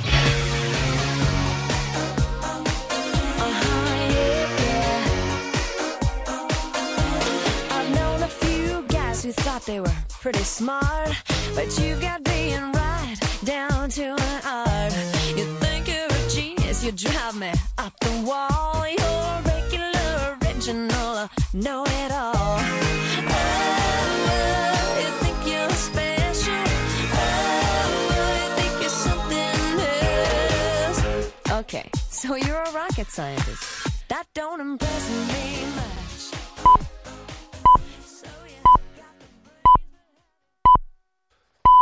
Son las 5, son las 4 en Canarias.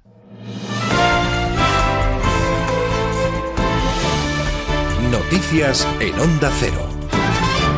Buenas noches. El titular del juzgado de instrucción número uno de Castellón ha acordado esta noche el internamiento en régimen cerrado en diferentes centros y durante un máximo de seis meses de tres de los seis menores detenidos por delitos contra la libertad sexual de otra menor de 14 años, a petición de la Fiscalía. Los otros tres detenidos por estos hechos han quedado en libertad. En Venezuela, un nuevo corte intempestivo de electricidad ha dejado a oscuras a buena parte de Caracas y cerca de una decena de los 23 estados del país que este este mes ha sufrido varios apagones a nivel nacional. Hasta ahora las autoridades no se han pronunciado por este nuevo corte después de que el jueves el gobierno de Nicolás Maduro diera por superados los problemas eléctricos que empezaron el lunes en casi todo el país y prácticamente lo paralizaron durante tres días. En Londres, la Cámara de los Comunes ha rechazado nuevamente el acuerdo de retirada alcanzado por la primera ministra Theresa May con la Unión Europea para el Brexit, lo que sitúa al país a un paso de abandonar el bloque sin acuerdo el próximo 12 de abril. El texto ha sido rechazado por 344 votos, incluidos los de 34 Tories, mientras que 286 diputados han votado a favor. Corresponsal en Londres, Celia Maza. El caos con el Brexit continúa después de que la Cámara de los Comunes haya rechazado por tercera vez el acuerdo de retirada. Nadie sabe con certeza qué es lo que va a ocurrir ahora, ni siquiera la propia Theresa May, que se resiste de momento a abandonar Downing Street. Londres debe comunicar a Bruselas para el 12 de abril cuál es su plan B. Los diputados volverán a votar de manera no vinculante las alternativas al pacto, aunque la prórroga larga parece ya inevitable. El ministro español de Asuntos Exteriores, Josep Borrell, ha indicado desde Ecuador que los británicos deben querer algo cuando por tercera vez su Parlamento ha rechazado el acuerdo de salida del bloque comunitario. Los británicos de momento nos han dicho todo lo que no quieren, porque parece ser que no quieren nada. No quieren salirse en acuerdo, no quieren este acuerdo, no quieren una aduanera, no quieren nada. Han votado que no a ocho cosas diferentes, pero algo tienen que querer. El secretario de organización del PSOE, José Luis Ábalos, ha asegurado en Ceuta que los socialistas no piensan ni discutir siquiera sobre las excluyentes, marginales y muy extrañas propuestas que, a su juicio, está planteando la derecha. Poco antes, el líder de Vox, Santiago Abascal, defendía la construcción de muros que separen Ceuta y Melilla de Marruecos y que sean financiados por Rabat, Ismael Terriza. Se sabía que una de las medidas para controlar la inmigración es levantar un muro infranqueable en Ceuta y Melilla. Lo que Abascal añade en el libro, que el miércoles presenta junto a su autor, Sánchez Dragó, es que lo tiene que pagar Marruecos, al más puro estilo Trump. El líder de Vox ha sido noticia este viernes, más lo será dentro de unas horas en Barcelona, donde miles de simpatizantes van a tomar la Plaza de España bajo el lema por la recuperación de la libertad en Cataluña. El octavo Congreso Internacional de la Lengua Española ha reunido en la ciudad argentina de Córdoba a más de 200 ponentes de 32 países, entre los que figuran escritores, académicos, expertos y profesionales de todo el mundo relacionados con el español, como Marius Vargas Llosa o Carma Riera. El presidente del Grupo Planeta, José Crehueras, ha pedido un esfuerzo para aumentar la seguridad jurídica de los creadores. Enviado especial a Córdoba, Francisco Paniagua. El Congreso de la Lengua de Córdoba está poniendo en valor las industrias culturales en español. El presidente del Grupo Planeta, José Crugueras, ha intervenido en la sesión plenaria. En su mensaje pide a instituciones públicas y privadas de toda Hispanoamérica un esfuerzo común para impulsar el español y también pide a los poderes públicos un marco jurídico que garantice que los creadores cobren por su talento. Con una vida asociada de forma indisoluble al cine francés, la directora Agnès Barda, fallecida ayer a los 90 años de edad, revolucionó la gran pantalla como pionera de la Nouvelle Vague. Barda ha pasado ya la historia junto a grandes nombres del cine galo como Jean-Luc Godard. Álvaro del Río. Figura mítica y pionera de la Nouvelle Vague francesa, cineasta y artista comprometida, Agnès Varda fallecía esta pasada madrugada de un cáncer y deja para la posteridad un inmenso legado cinematográfico. Todas sus obras de ficción o documentales dan testimonio de su fibra social y de su sensibilidad por las clases más marginadas. Feminista militante, compartió su vida con el también cineasta Jacques Demy. Entre sus múltiples recompensas, el León de Oro de Venecia por Sin Techo ni Ley y más recientemente una palma honorífica en Cannes en 2015 y un Oscar de Honor en 2017 por el conjunto de su carrera. Y la Agencia De Meteorología prevé para este sábado chubascos que podrían ser localmente fuertes en las Islas Canarias de mayor relieve y viento fuerte en el estrecho. En las Canarias de mayor relieve se esperan cielos nubosos con chubascos que podrían ser localmente fuertes y acompañados de tormentas ocasionales, especialmente en Tenerife y Gran Canaria, con baja probabilidad de afectar también de forma más débil al resto de islas. Es todo, más noticias dentro de una hora y en ondacero.es. Síguenos por internet en ondacero.es.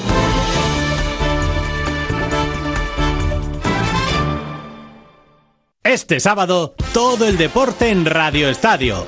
Desde las tres y media de la tarde, Barcelona Español, Celta Villarreal, Alavés Atlético de Madrid. Atención especial a los encuentros de Segunda División. Además, Gran Premio de Argentina de Motociclismo y Gran Premio de Bahrein de Fórmula 1. Este sábado a las tres y media, Radio Estadio. Héctor Fernández, Javier Ruiz Taboada y las mejores voces del deporte. Y el domingo, doble Radio Estadio. A las 2 en la web, en la app y en el 954 de la onda media, Rayo Vallecano Betis. Y a las 3 de la tarde, en todas las emisoras de Onda Cero, el resto de encuentros de la jornada. Te mereces esta radio. Onda Cero, tu radio.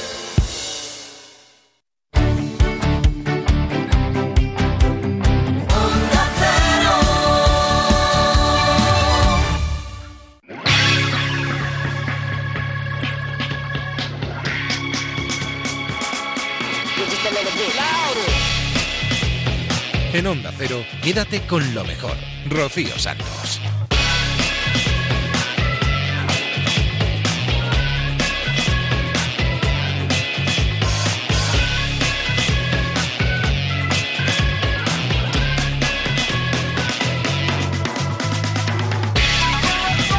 Aquí estamos de nuevo, buenas noches. Bienvenido, bienvenida si acabas de llegar. Esto es Quédate con lo mejor, es el programa resumen de Onda Cero. Aquí nos pasamos un par de horas recopilando aquellos buenos momentos que hemos vivido en los últimos días en esta casa y que ya sabes que puedes escuchar al completo en ondacero.es. Aquí un breve resumen porque no nos da tiempo a más. Nos vamos a centrar en más de uno y en Julia en la onda. Hace unos días Carlos Alsina se fue a la Universidad de Navarra y un alumno de periodismo, Pablo Paracuellos, sometió al presentador a una de las entrevistas más duras de su vida. Buenos días y gracias por invitarme a tu programa, Pablo. Eh, a usted por atender a la petición de esta radio. Válido de Rubén Amón, vicario de Amón, peón de Amón, recadero de Amón, títere, suplente. De todas estas maneras son las que se refieren a usted las pamplonicas y los navarros. Sí. ¿Con cuál se siente mejor descrito en su papel? Mm, ah, prefiero admirador de Amón, si a usted le parece bien. Perfecto. Solventada esta duda inicial, mi primera pregunta tiene que ser acerca de la actualidad, ¿no? evidentemente. Usted sabrá. ¿Qué opina de, de los lazos amarillos? Que combinan muy bien con cualquier chaqueta. Veo que no me, que no me quiere contestar a la pregunta. No, yo no eludo ninguna pregunta. ¿Usted quiere que le diga que los lazos amarillos en los edificios públicos son inapropiados en campaña electoral? Pero yo prefiero decirle, porque yo soy el entrevistado y por tanto puedo responder lo que yo quiera, que, que me parece muy injusto el, el mal fario que se le atribuye al color amarillo. ¿Entiende usted? O sea, ¿le gusta el color amarillo? Muchísimo. O sea, para mí el amarillo es como para los pamplonicas el color rojo. Soy muy fan del amarillo. ¿Y qué opina de que Torra ahora haya colgado del balcón un lazo blanco? Creo que el blanco es menos eh, lucido que el amarillo, que se ensucia muchísimo el blanco. O sea, de modo que no me va a responder a nada sobre política. Bueno, yo respondo lo que... Si a usted no le gustan mis respuestas, pues es- no es mi problema. No, ya veo que por este camino no, no voy a ningún lado. Pero la verdad es que no. Así que, no, no, no, pero vamos a cambiar de, de tercio, que diría su admirado Amón. Como usted quiera. Como líder de los culturetas, ¿qué libro cree que nadie debería dejar de leer? Ah, yo siempre recomiendo, gracias por la pregunta, siempre recomiendo un libro de Julio Llamazares que se titula La lluvia amarilla. Es, es un libro... Es un libro precioso sobre el abandono del mundo rural. Un título muy apropiado. ¿Y, ¿y cuál es el que tiene ahora en su mesilla de noche? Ahora en mi mesilla de noche, uno de Albert Espinosa que me acaban de regalar, se llama El mundo amarillo. Dicen que este es el libro que emocionó a, a Spielberg, que produjo la serie, como usted sabrá, Band Red Society, para la Fox. La adaptación de Pulseras Rojas, que a su vez es una serie inspirada en el mundo a- amarillo. Creo que de esa serie no hemos hablado en la cultureta, pero del amarillo sí. Me parece fantástico. ¿Y qué tipo de música escucha? Mm, bueno, hay un grupo ahora de pop que me gusta que se llama Lagarto Amarillo. O sea, está, está en el mainstream ahora mismo, señora Alsina. Sí, sí, sí. De hecho, podría sonar hasta en Europa FM. Suena, de hecho, en Europa FM, sí. sí. ¿Quieres algo más cultu- Perdón, ¿quiere usted algo más cultureta igual? Una, una recomendación un poco más elevada. Eh, la Yellow Magic Orchestra, que es una banda japonesa, si lo tradujésemos al, al castellano sería la Orquesta Mágica Amarilla. ¿Cuál es el viaje que tiene pendiente? Pues a Yellowstone, sin duda. Esa vida, su pasión por el cine clásico. De hecho, dicen que tiene en casa una gran biblioteca Sí. con cintas de VHS. Sí, claro. Anacrónico completamente. Absolutamente. Y, y a mucha honra. ¿Y del oeste cuál es su película favorita? Supongo que será Sin Perdón. o El bueno, el feo y el malo. No, no, esas están bien. Pero si usted, por ejemplo, me pidiera que me quedase solo con una, solo con una, yo creo que sería una película que hizo Gregory Peck en el año 48, y usted seguramente recordará, que se titula Cielo Amarillo, que sale Ann Baxter y es una muy buena película. Yellow. Sí, Yellow. Yellow. Yellow. Yellow. Amarillo. Amarillo, sí. Y... Yellow es amarillo, sí, amarillo. No, no sé qué le pasa hoy a usted con el color amarillo, exactamente. A mí nada, no le entiendo la... Es que me da la sensación de que cada respuesta, bueno, es una sensación ¿no? completamente arbitraria, que todo lo que me contesta tiene que ver con, con este color. No, Entonces, no, no es, una, es una sensación suya. ¿Es algún tipo de obsesión? ¿Algún fetiche? Mm, No. Tiene que ver con la muerte de Molière. ¿Usted sabe que Molière no, no murió de amarillo? ¿Tiene algún tipo de trauma de infancia con este color? Entonces, Pero todo lo contrario, es un motivo de alegría el amarillo. Pues, ¿Y por qué? Pues eh, es que yo de mi vida privada no hablo. Y de mi vida profesional tampoco. Es que yo no hablo de... ¿Le ha dado algún amarillo? Es que yo no quiero hablarle a usted de nada, en realidad. Bueno, entonces, volvamos a la política. Como usted quiera. A la actualidad. Bien. Hábleme de las elecciones del 28 de abril. ¿Ve a Vox superando a Podemos en escaños? Es que son las 12 y 23. La política ya a estas horas...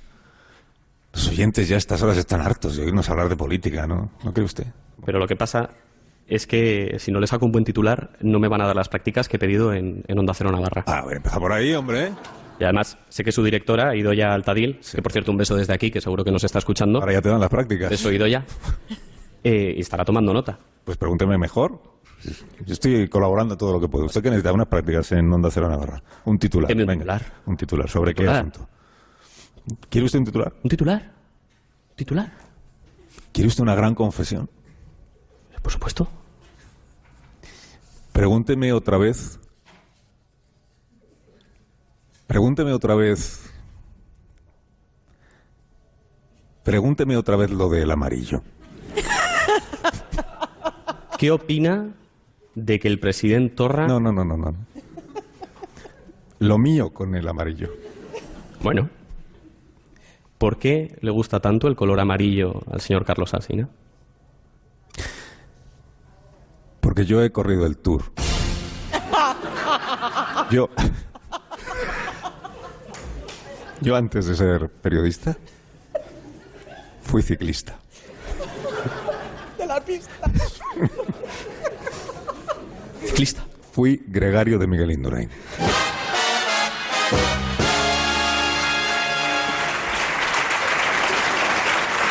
Ahí tiene usted el titular. En Onda Cero, quédate con lo mejor. Rocío Santos. Madre mía, nos hemos quedado perplejos con ese titular que le ha dado Carlos Alsina a Pablo Paracuellos. Seguimos en la Universidad de Navarra con Carlos Alsina con el programa Más de Uno desde allí y ahora hablando con Borja, que es el portavoz del sindicato de muñecos medicinales. Él protestaba en Más de Uno sobre una de las prácticas que hacen los estudiantes con ellos, sin anestesia. Dice, somos muñecos, pero también tenemos sentimientos. Igual los oyentes entienden mejor la palabra paciente simulado. Es un paciente eh, que se le enseña eh, cómo tiene que actuar, lo que tiene que decir, pero de manera estandarizada. Es decir, siempre va a actuar igual. Si 20 alumnos le van a hacer una historia a ese, ese paciente, siempre va a actuar del mismo modo. Entonces, cada vez se están utilizando más en simulación, sobre todo para, como decía Lucía, para hacer la historia clínica, para trabajar competencias como la empatía, eh, la comunicación, etcétera. Los simuladores también podemos trabajar con ellos porque, aunque ellos no hablan, Mm. el instructor, el técnico que está allí detrás de la cabina, por supuesto que puede hablar. ¿eh? Por eso, Borja, yo creo que podría ser simulador o paciente estandarizado, lo que queramos. Le voy a preguntar. Me han, me han dicho que en realidad es el portavoz del sindicato de muñecos medicinales en prácticas, pero no sé si esto existe. Realmente. existe. Buenos días, eh, paciente, ¿cómo está? Buenos días. Buenos días, señor Alsina. Le iba, Perdone. le iba a preguntar si se encuentra usted bien, pero ya veo que no. ¿Sabe lo que pasa? Que soy una representación fidedigna del organismo humano y se nota. Porque ahora es primavera y con tantas gramíneas estoy hecho trapo. Oh, perdón. ¿Usted para qué sirve? Perdóneme que se lo pregunte tan directamente. ¿Usted Bueno. para qué vale a, a los estudiantes? Pues, no sé, además de padecer todo tipo de enfermedades, para que ellos lo controlen, puedo llorar, sudar, vomitar, gritar, sangrar y hasta dilatar las pupilas. Vamos, que si además me giras la cabeza, que ahora no puedo porque la tengo a rosca bien pillada, eh, puedo incluso hacer parecer la niña del exorcista. ¿Te das cuenta, Carlos? Pero a usted qué le, qué le pasa ahora? O sea, usted es, es- usted sabe lo que tiene o no? Pues no le digo que me entra la chaquesa, así a lo loco. De repente lloro, de repente río, soy feliz y de repente me pongo nostálgico. Tenga en cuenta que un muñeco sano no vale para nada en esta facultad, ¿entiende, señor? Y además estornuda. o sea, Soy un poco inestable, está señor. igual acatarrado o tiene una alergia o algo. Bueno, eso es lo de menos. ¿Usted ha visto el folleto que te dan en el Héroe Berlín para elegir el color de la moqueta? Sí. Pues aquí es lo mismo. Tengo todo el catálogo de enfermedades posibles. Porque estos alumnos tienen que saber enfrentarse a cualquier situación cuando salgan de la facultad y tengan que tratar con ustedes, los humanos. Pero, por ejemplo, ¿usted qué enfermedades es capaz de tener cuando es necesario tenerlas? Tengo para regalar. Carlos, a ver. tengo apendicitis, Apendicitis. difteria, tengo cataratas, artritis, fiebre amarilla, insuficiencia hepática, frenillo, lupus, síndrome de Wilkinson, diabetes, cólico nefrítico. Se me para el corazón para que me reanimen y también puedo dar a luz muñequitos pequeños muy ¿Qué monos. dice? ¿En serio? Sí. Una matriosca rusa. Pero, pero usted es un señor, no podría, no, no tendría que dar a luz a nadie, ¿no? Es- Soy un señor solo porque tengo conciencia, pero no ves qué, qué aparato. Soy un aparato, soy un robot. Me han comentado que como portavoz del sindicato de, de simulantes, usted quería llevar una queja. Sí. Un, por el trato salvaje que dispensan los alumnos Completo. a los falsos pacientes. ¿Esto es así? ¡A salvajaos! Hablo de amputaciones, colonoscopias, extracción de piezas dentales, tactos rectales, gastroscopias. Todo esto sin anestesia, señor Alsina. Sin anestesia. Ya está bien, nosotros somos muñecos y tenemos una función pedagógica, pero también tenemos sentimientos. Por eso en el sindicato pedimos un trato más humano. ¿Usted ha visto Toy Story? Sí. Los muñecos también tenemos nuestro corazoncito, señor Alcina.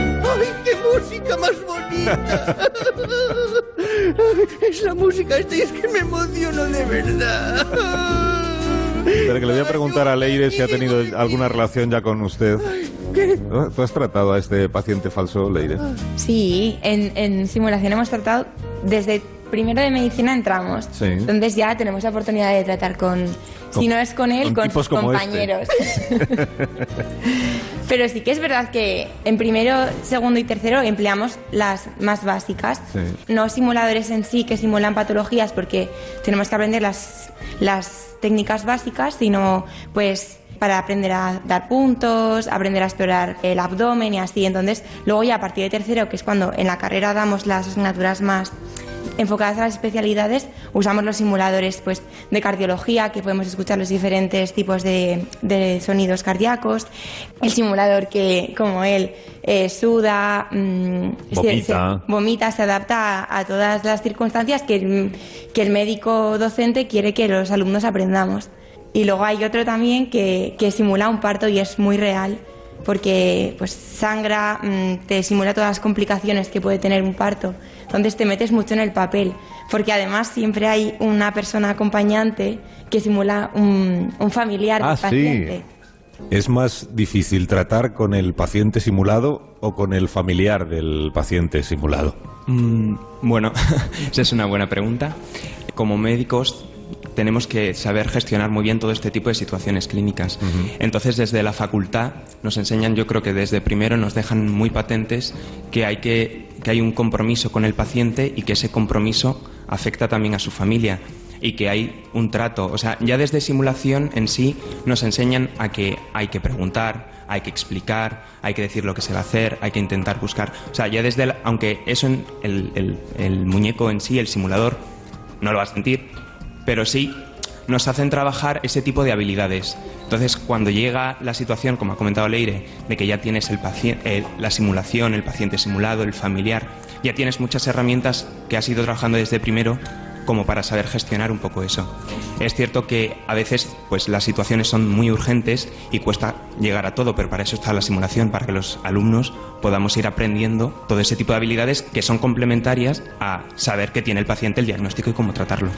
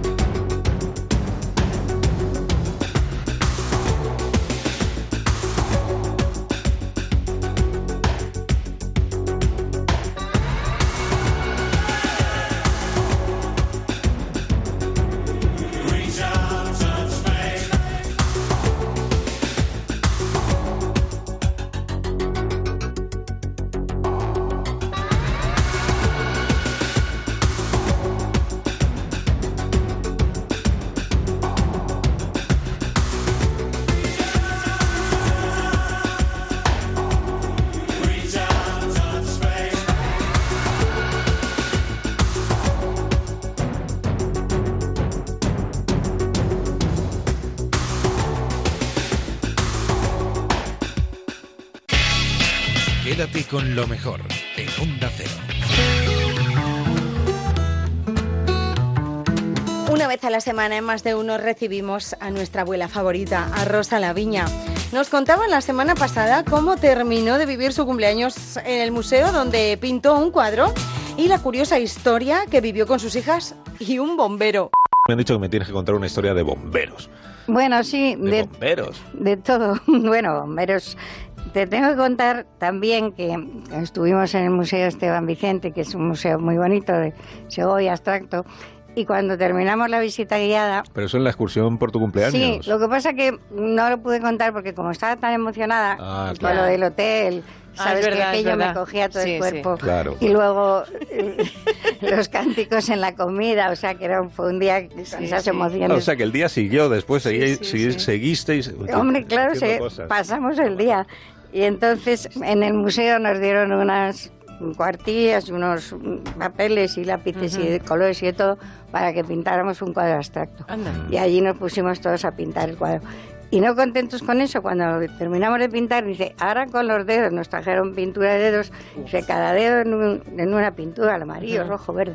Con los dedos manchamos toda la pintura y nos quedaron unos cuadros preciosos. No es que yo lo diga yo, por, pero nos salieron estupendos. Y entonces, llevarlos si queréis, pero nos pareció que se habían portado tan bien que los dejamos para el fondo del museo. Y ya nos fuimos a la plaza lavándonos, porque claro, 20 personas con todos los dedos de colores hubiera sido un, un espectáculo. Y allí bien os lo pasáis. en la plaza estaban los bomberos haciendo una demostración. Y mis hijas se volvieron locas, se enamoraron perdidamente de uno de ellos, que era uno que estaba estupendo, la verdad, y maduro, con unas canas por aquí y tal. Y se quisieron hacer fotos. Y yo dije, ni hablar, claro, porque era una competencia desleal y también me gustaba a mí. Y, no consentí que Es si- tu cumple, es pa' ni ti sola. fotos ni nada. Digo, a, la- a todas al aperitivo y dejar de los de bomberos y hechas al bar, a la terraza. Porque no puede ser, claro. Claro que no puede ser. Pero No el, puede el ser. bombero fue consciente del eh, interés que había despertado en vosotras. Yo creo que sí, porque Sí. claro, ya te digo, hasta mis nietas jóvenes se escandalizaron de ver cómo se pusieron Fíjate, mis hijas, fíjate, tú. qué fuerte. Ah, es que para las adolescentes es muy embarazoso. eso. Claro, claro, claro. Una me decía, yo no sé si se ha olvidado mi madre de que está casada. Me dijo una. Querría olvidarse. En ese momento estaba completamente olvidada. Que causó un impacto que no os podéis imaginar. Bueno, bueno, el bombero. Pásanos luego la foto del bombero. Pero hay foto del bombero. No, no, ¿A que sí? no, no, No, la hay, no la hay. no la ¿Seguro hay. que no? segurísimo. ¿En la lejanía no le hicieron una? No, no lo sé. Ah. Si se la hicieron a mí, no me la enseñaron. ya nos habíamos discutido bastante. Y ya- A lo mejor ahora mismo hay un bombero en Segovia que nos está escuchando Que se siente aludido. y está diciendo, ay va, pero si, es- si soy yo- yo, si soy yo, porque me acuerdo de estas señoras no, no. que se volvieron muy locas al verme.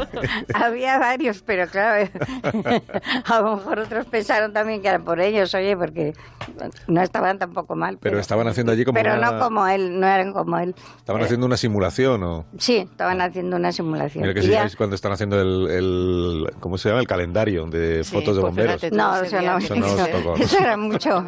Estaban haciendo las simulaciones que hacen ellos. Lo que pasa que luego terminaron y cuando ya terminaron y estaban ya en la plaza es cuando mis hijas pensaron que era su momento, pero ya te digo que no. Yo no quise. Quédate con lo mejor, con Rocío Santos. Es escritor y colaborador de Más de Uno. Vino al programa a presentarnos su novela, que se llama Candela y que ha sido galardonada con el Premio Primavera 2019. Una novela que tiene como escenario un bar donde pasan un montón de cosas. Él nos habla de los personajes de la novela, que la mayoría son mujeres. Se llama Juan del Val. En un principio podemos contar muchas cosas de la novela. Me hablabas de que son es un poco la historia de, tres mujeres, de tres generaciones, madre, eh, abuela e hija, que es la propia, la propia Candela. Candela es eh, hija de una mujer tuerta, que además para hacer más evidente su lesión se pone un parche en el ojo. Eso ya empieza a marcar desde muy pronto la vida de Candela, que dentro de un barrio pues la deja prácticamente sin otra identidad que ser la hija de la tuerta. Eh, Candela es una, es una mujer que a mí me gusta definirla como es una mujer maravillosa a pesar de todo, por todo lo que le pasa. Y dentro de, de- sin desvelar gran cosa, pero a mí sí me interesaba contar la historia de una mujer o de una persona que, que tiene una evolución muy importante durante todo el relato, durante toda la novela, cambia radicalmente desde el inicio de la novela hasta el final, manteniéndose en el mismo sitio simplemente con, con cambiar una manera de mirar. Y a mí eso me, me gustaba mucho contarlo y creo que con Candela eh, modestamente lo he, lo he logrado. Y para, para- en esa evolución donde se mantiene en el mismo sitio, que es el mismo bar, pues a mí me parece que el bar también es, una, es un personaje más dentro de la novela. Dice Candela en tu novela, no recuerdo ni un solo momento desde que cumplí los 13 años en el que no haya estado a régimen. De niña era muy guapa, además de muy graciosa, contaba chistes, cantaba coplas, recitaba poesías, bailaba con desparpajo. Mi familia tenía muchas esperanzas puestas en mí como artista, sobre todo mi abuela. Se emocionaba cuando me oía cantar suspiros de España. Luego se quedó en nada todo eso. Las tres mujeres de la familia somos de culo ancho y las tres hemos tenido una suerte muy mala con los hombres. Sabes que no está aquí Begoña Gómez de la Fuente, pero me ha dejado apuntadas dos preguntas para ti.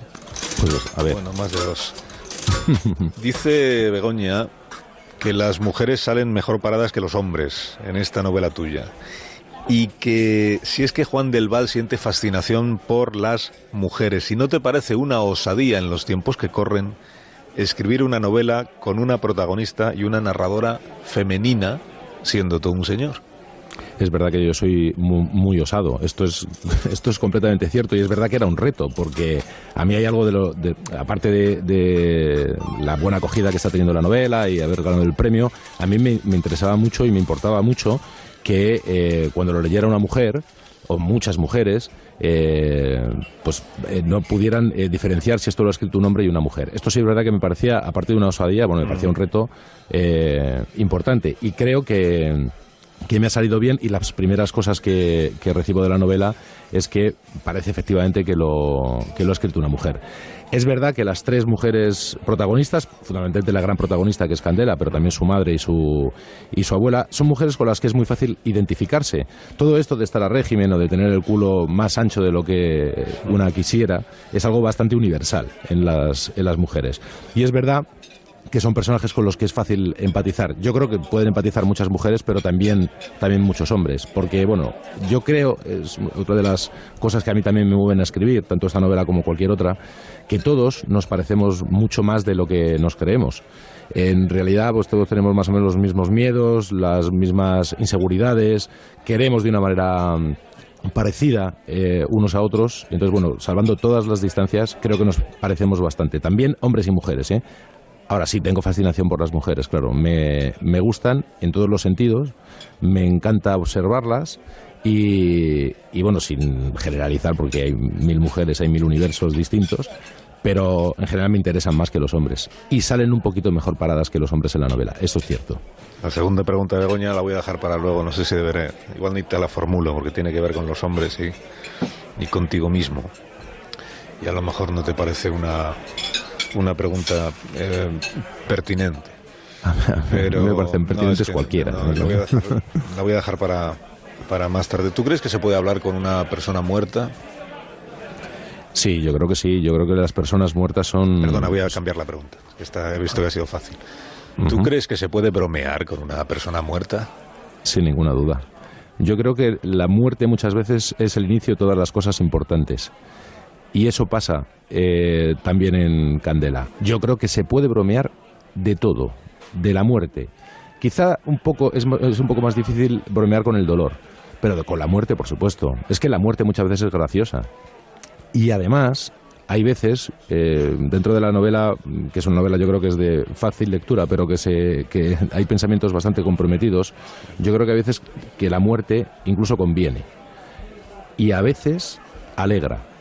Y esto que parece que está, que, que es, evidentemente es políticamente muy incorrecto, Pero a veces si el que se muere o la que se muere, pues era un problema para la, para la convivencia de los demás o para la felicidad de los demás, pues es verdad, igual no se reconoce públicamente, pero se puede sentir un cierto alivio cuando alguien que estorbaba bastante, que molestaba bastante o que dolía bastante su presencia, se ha muerto del todo. Quédate con lo mejor en Onda Cero. La pasada semana se celebró el Día Internacional del Agua y nosotros en Julia en la Onda, en Maldita Hemeroteca, hemos repasado los bulos sobre el agua, como que esta con limón puede curar el cáncer, o que adelgaza, o que desintoxica. Y eso, pues no es verdad. Y hoy Clara Jiménez Cruz nos quiere hablar de que el agua también es un clásico entre los bulos. Sí, en lo que se refiere al agua parecería que hay poco que contar, ¿no? Beberla en abundancia los- nos mantiene hidratados, no hay nada más refrescante. Bueno, pues aún así es probablemente una de las mayores fuentes de bulos relacionados con la salud que nos solemos encontrar en Maldito Bulo. Que si beberla caliente desintoxica, que si con limón cura el cáncer, que si alcalina, que si hidrogenada, que si dos Un litros momento, al un día. momento, un momento, un momento, Clara. Vamos uno a uno que, que estamos ya mareados. Hay gente que dice, me ha parecido entender, que el agua con limón cura el cáncer. Bueno, no solamente lo dicen, sino que desgraciadamente hay gente que se lo cree. Hay estudios que sugieren que algunos componentes de los cítricos podrían tener propiedades anticancerígenas, pero se trata de estudios preliminares hechos con células cancerosas en un laboratorio. Y eso está muy, muy, muy, muy, muy, muy lejos de poder utilizarse como cura del cáncer con agua, bulo absoluto. Bueno, es que me estoy quedando estupefacta. Esto no habría ni que desmentirlo, pero si tú dices que os lo preguntan de vez en cuando, es que ahí está el bulo. ¿Hay alguno más vinculado al agua? Pues sí, por ejemplo, el de que el agua caliente no adelgaza y desintoxica, por mucho que se repita. En general, todo el concepto de tox en la ciencia es un timo y todo lo que lo rodea también. La única desintoxicación real que hay en medicina es la que se realiza en un hospital cuando alguien ha ingerido o entrado en contacto con algún producto tóxico. Y si ese es el caso, por mucha agua caliente que bebamos por las mañanas, no nos va a ayudar. Esto ya lo hemos contado varias veces, ¿no? Si uno tiene una intoxicación, hay que ir a un hospital y dejarse de otras tonterías. Por favor. Y otro bulo. El agua fría no es especialmente mala, aunque se diga por ahí, por mucho que lo, lo lean en Twitter o en Facebook o en cualquier lugar, no es verdad que cierre las venas del corazón o obstruya la grasa del hígado, ni es la principal causa de ataques al corazón. También eso es mentira. ¿De verdad? ¿De verdad eso que nos has dicho, la gente os lo pregunta en maldito bulo? Nos lo preguntan mucho y muchos, como os decíamos al principio, se lo creen. Hay luego uno que es un mito, yo estoy además casi convencida de que hay oyentes ahora mismo que esto lo creen a día de hoy. El bulo de los dos litros de agua al día. Es uno de los más extendidos y casi nadie lo cuestiona. Hay que beber por lo menos dos litros de agua al día, el equivalente a ocho vasos de agua. Bueno, no hay ninguna evidencia que lo sostenga. Dos litros puede ser excesivo para algunas personas, principalmente sedentarias y con poca sudoración, poniéndolas en riesgo de hiponatremia, que es un exceso de agua que produce niveles demasiado bajos de sodio en la sangre, y tiene que ser esos dos litros escasa en otros con una gran actividad física y mucha sudoración. Hay un consejo básico para esto. Claro. Ustedes beban cuando tengan sed. Claro, mira si es sencillo, ¿verdad? Así es. Qué gallego. Hay un bulo que me, me gustaría añadir, eh, A Clara. ver, si- dale, si- dale. si no, es el bulo de que el agua mineral envasada es mucho más sana que el agua de grifo. Mentira, falso, absoluto. La de grifo es tan La sana como la otra. No, no, es que mm, vamos a dejarlo ahí. Vamos a dejarlo en que Como es tan sana igual, como la otra. vale. ¿vale? Yo también, yo me he pasado ya el agua de grifo, ¿eh? Que lo sepas. Lo ya debéis hacer. he desterrado por siempre comprar botellas de plástico Bien de agua. hecho. Se acabó. Agua de grifo.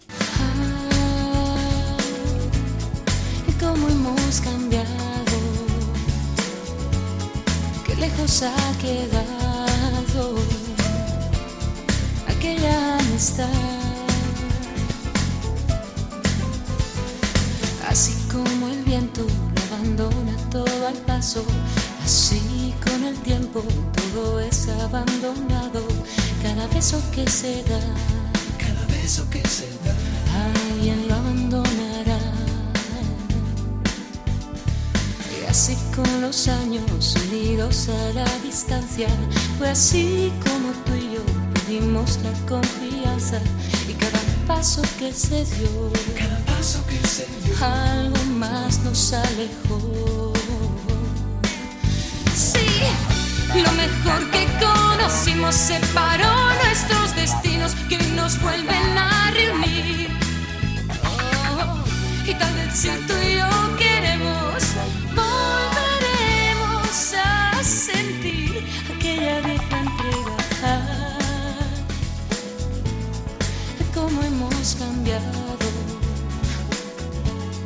qué lejos ha quedado aquella amistad. Oh. ¿Qué nos ha pasado? hemos olvidado aquella amistad. No, no, no, no, así como siento ahora el hueco que has dejado, quizá llegada la hora vuelva a sentirte a mi lado. Tantos sueños por cumplir, sueños alguno se ha de vivir, sí. Y lo mejor que conocimos separó nuestros destinos que hoy nos vuelven a reunir. Uh, uh. Y tal vez si tú y yo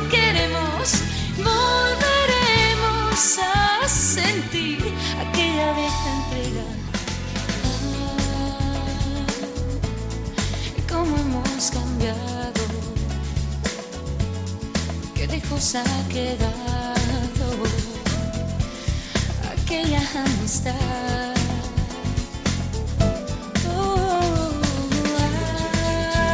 Presuntos implicados, al frente la voz de Sole Jiménez. Estuvo en julio en la onda presentando su último disco en solitario, Mujeres de Música, un disco en el que busca reivindicar el papel de la mujer compositora y que cuenta con canciones de Rosana, Maritrini, Rosalén y otras compositoras latinoamericanas. Decía Virginia Woolf que para la mayor parte de la historia, Anónimo casi siempre era una mujer. Y no sé yo si te ha inspirado esta idea, pero acaba de hacer un nuevo disco, Sole Jiménez, que, mm, que subyace esta idea de Virginia Woolf, ¿no? Porque se llama Mujeres de Música y lo que hace es recuperar eh, canciones de un montón de compositoras, ¿no? Sí, eh, porque- Algunas de las cuales igual ni- la gente ni sabe que están hechas por una mujer, ¿no? Eso es, eso es lo que pasa, ¿no? Muchas el veces. anónimo de Virginia Woolf. Exacto. Sí, sí. La- los autores mm, de las canciones solemos estar bastante ausentes, pero si ya eres mujer, ya directamente, eh, todavía no, se- no- nunca se te presupone que tú puedas eh, terminar haciendo eso, ¿no? Yo he estado muchos años, en- estuve muchos años en Presuntos, 23 años, y como estaba rodeada de hombres, jamás nadie pensó que yo, yo podía componer y, y realmente tuve la suerte de hacer eh, composiciones que luego tuvieron bastante éxito. Con Pero ya en la ¿no? época de Presuntos ya, ya, ya componías. Claro, por claro. supuesto, desde el primer Desde el primer momento. Sí, pero sí. pero, eh, nadie te preguntaba nunca por tus no, composiciones. Era Tú eres la voz, ya sí, está. Exactamente, ya está. Sí, entonces, hombre, yo llevo más de 30 años en la música me- me- y veo dónde está la mujer en, en la música, que hay, ha habido eh, grandes cantantes, hay grandes cantantes, pero las compositoras y las autoras han pasado muy desapercibidas. La gente, porque en el disco no está, pero por ejemplo en los conciertos interpretamos una canción que todo el mundo conoce, Bésame mucho. ¿Quién la compuso? Consolito Velázquez. Fíjate. Hay canciones muy conocidas. Muy, muy conocidas. Aparte que- del Bésame mucho, espera que tengo aquí, están Dos Gardenias. Dos Gardenias, También está compuesta Carrillo, por sí, una señor, mujer. sí, la. Flor de la Canela. Chabuca Granda. Chabuca claro. Granda, Sí, o sea que... Esa sí que está en el disco. Sí, esa sí que está en el disco. Sí, pero muchas canciones que... Y luego de gente más, más de mi generación también, pues a Rosana pues todo el mundo la conoce, pero no sé si todo el mundo sabe que ella es la compositora y autora y que empezó eh, además trabajando como eso. Sí, componía para otros hasta que un día se decidió a subir ella al escenario. Sí, sí, le, le animaron a subirse y entonces al final, gracias a Dios, tenemos ahí una, una artista completa, ¿no? Sí, bueno, yo Mm. creo que Rosana es de las pocas que la gente sabe que sus composiciones son Pues, suyas. pero a lo mejor porque tiene un sello muy, muy particular. Sí. Porque es una de las cosas que yo quería Pero, que... sí, tiene en- personalidad propia, Exacto, es una eh, singularidad muy, muy rosana, sí. Exacto. Yo, yo eh, quería que en el disco que fuera una especie de, de, mm, de muestrario ¿no? de lo que se ha hecho en la música latina, la mujer ha podido hacer en estos últimos 80 años. Y entonces hay autoras de muchos países, de varios países, de, de varias generaciones, pero yo quería que todas tuvieran una gran personalidad, que no fueran autoras de, que hubieran hecho solo una canción, sino que hubieran marcado una, una- por, por su manera de hacer y de entender. Claro, la de Dos Gardenias, por ejemplo, ¿decías que era? Isolina, Car- eh, Isolina Carrillo, que era cu- cubana. Eh, y, tiene más composiciones tiene muy más famosas, ¿vale? otra también. ignorante, ignorante yo, Sí, no lo sabía. y Chabuca. Granda tiene muchísimas más composiciones. Sí, Chabuca sí. Eladia Blázquez, que también la visitamos en, en el disco, era, eh, yo creo que fue la primera que se atrevió a hacer tangos. El mundo del tango es absolutamente, era absolutamente cerrado a, a la mujer como aut- autora, como cantante aún, alguna intérprete, pero como autora nunca. Y Ya. Eladia se atrevió y, y recibió muchísimas críticas en su momento. pues en Mujeres de Música, además de Rosana, la que hemos escuchado, en ese Talismán, que es una canción que en Sí. efecto tiene mucho, Sí. tiene magia, ¿eh? es una canción De que- talismán. de talismán, sí. Pues también sea, eh, hay composiciones de Maritrini. Sí, porque la gran olvidada. Sí. ¿eh? Porque Sí. ella también era compositora de todas sus canciones. De todas. Y una gran compositora, además. Yo creo que de las mejores que hemos tenido junto con Cecilia. A ver, Pero se, se nos ha olvidado un poco. Así estará. Amores los tienen todos, pero ¿quién los sabe cuidar? Es verdad, Maritrini, Cecilia también. Eh, de Rosalén también hay alguna. De Violeta Parra. Sí, de Violeta en los conciertos hacemos Gracias a la Vida. Y yo la llevo visitando hace muchos años a Violeta porque me parece también extraordinaria, ¿no? Y, y también hay autoras, madre mía, es que son, son maravillosas estas mujeres. Totola Momposina también, que es colo- colombiana. Totola Momposina. La- Yo me he aprendido el nombre ahora. Totola Momposina. Pues es una mujer que ella, es- ella se llama cantora, pues la tradición de cierta música eh, colombiana. No son cantantes, son cantoras, ¿no? Ella viene de, de familia de músicos, recoge toda esa tradición y la expone además al mundo. Ella lleva muchos años, es mayor, pero lleva muchos años dando a conocer la música de los tambores eh, de, una, de, de varias zonas de- del país, ¿no? Es muy interesante. Ahora que te voy a decir cantora, yo también recuerdo la época en que se llamaba vocalista al cantante. Así. El, el vocalista. Una palabra un poco curiosa. Sí, Sí, pero se le Sí, llama. sí. Mi padre le llamaba así, mi padre era yo- trompetista. Yo a mí misma me llamo vocalista. ¿Ah, sí? Sí. Yo era la vocalista de... La vocalista de, de Presuntos Sí, Implicados, sí, por ejemplo, de tal. A Pradera, a María Dolores Pradera le dedicas el disco. Por su tesón, dice, su eterna alegría y su infinita sabiduría. Tú la conociste. Sí, mucho. imagino. Bueno, mucho. La entrevisté muchas veces. sí. Entonces entenderás por qué digo eso, porque ella siempre estaba con una broma en la boca. Pero eso no, se- no era demasiado conocido de ella. No, O sea, curiosamente te, te parecía- llevaba al huerto Total.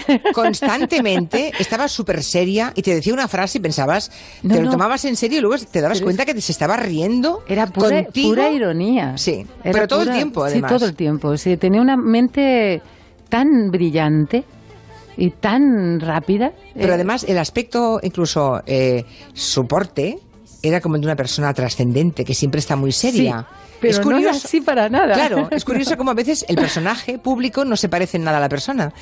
¿A ti te pasa algo parecido o no? Un poco, ¿Cómo sí. crees que te ven? ¿Y cómo, mm, A mí me dicen que yo soy muy zen y muy tranquila y yo voy, lo que soy es muy despistada, voy como un torbellino, pues siempre voy- para no olvidarme nada. Ay, Dios mío, que se me olvida. No, yo soy mucho más nerviosa de lo que parezco. Sí, Sí, que, eh, ahora que lo dices, sí que es verdad que tienes pinta de una mujer muy serena, muy tranquila, sí. Y no. Pues no. No, No, que no, se le pregunten no. en tu casa, Eso, ¿no? exacto. Quédate con lo mejor, con Rocío Santos. Qué buen momento este después de la deliciosa entrevista a Sole Jiménez, que darnos una vuelta por el Museo del Prado. Hemos hablado con su community manager, con Javier Saiz de los Terreros. Él está triunfando en Instagram gracias a las visitas que hace guiadas cada mañana en los directos. Tienes muchos fans de tus vídeos entre los oyentes. ¿De Qué quién fue bien. esta idea tan buena? ¿De quién fue? Bueno, es una idea que en el fondo es, es, sencilla, ¿no? La idea se trata de, de transmitir un poco lo que tenemos todos los, eh, los empleados del museo, ese privilegio de pasear sin nadie al lado, ¿no? Por las salas del museo. Es verdad. Y entonces, claro, pues es saber cómo de esa forma se ven los cuadros de, pues con más tranquilidad, ¿no? Y se ven otros detalles que con prisas, pues no, eh, no llegamos a ellos, ¿no? Los vídeos se emiten en directo en Instagram y se mantienen allí para poder verlos durante 24 horas. Pero luego desaparecen. Yo creo, Javier, que deberíais pensar una forma de colgarlos todos para que se puedan ver en cualquier momento, ¿no? Bueno, también es un poco la, la gracia del, del directo, ¿no? Que es una cosa única Ya, que ya, ves ya. y que ya, bueno, pues luego tienes que estar ahí, ¿no? Además luego envejece todo muy mal. Vale, vale. bueno. Oye, ¿qué tipo de público suele seguir esos vídeos? Porque como la gente puede interactuar y hacerte preguntas mientras ve el vídeo, debes saber más o menos cuál es el perfil. Sí, sí, bueno, es, es muy variado. El, el perfil que más se repite es de mujer de 25 años de Madrid, pero hay, hay de todo, porque tenemos eh, gente de, de Jamaica, de, de Chiapas, de Moscú. Es, es muy, muy interesante y muy curioso, la verdad. ¿Y recuerdas de qué cuadro, hablando de qué cuadro hubo más gente o más visitas? Pues eh, la- el Día de la Mujer, el 8 de marzo, eh, Sí. tuvimos eh, 2020 visitas que es en directo, que es el que es el récord, y hablábamos de la fundadora de- del museo. Entonces, eh, ahí sí que, bueno, fue un poco el, pico. Pero luego los autores como Goya o, Velázquez, pues, o el Jardín de las Delicias del Bosco, eso siempre funciona. Claro, claro. Ayer comentamos el estudio sociológico que se hizo desde el Museo del Prado sobre españoles y el Museo del Prado y mm, supimos que las meninas, la maja desnuda y los fusilamientos del 2 de mayo y el Jardín de las Delicias que acabas de mencionar eran los, los cuadros preferidos. Pero lo que nos sorprendió es la gente que escogían para ir al Museo del Prado. Mm, Porque nos parece que Rafa, en fin, Rafa Nadal o Dani Rovira o Alaska, que yo sepa, no han demostrado tener muchos conocimientos pictóricos, ¿no? Es Bueno, pero tendría que ser una visita divertida, ¿no? Eso Ya. también. Ya, pues sí, bueno, ser por eso. En fin. Yo creo que te van a elegir a ti a partir de ahora. Sí. En cuanto la gente que no te conoce descubra los, los directos, van a pedirse Javier. Bueno, que lo sepan, que hay un, eh, una cuenta en Instagram del Museo del Prado, ahí pueden ver cada mañana de 10 menos 10 a 10 un cuadro y a Javier Saiz de los Terreros y a ver si de 445.000 seguidores llegamos esta tarde-noche a 500.000, sería Pues, lo suyo, ¿no? Estaría muy bien, porque además es que esta noche, justo a las 10, eh, toca el pianista chino Lang Lang en, el- en la Sala de las Meninas y lo vamos a retransmitir en directo en. Instagram. Sí, hombre, hombre, hombre, pues maravilla. oigan, todos a Instagram, a la cuenta del Prado. A partir de las 10. A partir de las 10 de la noche, estupendo. Muy bien, además tenemos un, un fin, una efeméride para, para que eso congregue a más gente. Javier Sáenz de los Terreros, encantada de conocerte. Muchísimas gracias. Un, Un placer. abrazo, hasta pronto. Adiós. En Onda Cero, quédate con lo mejor. Rocío Santos.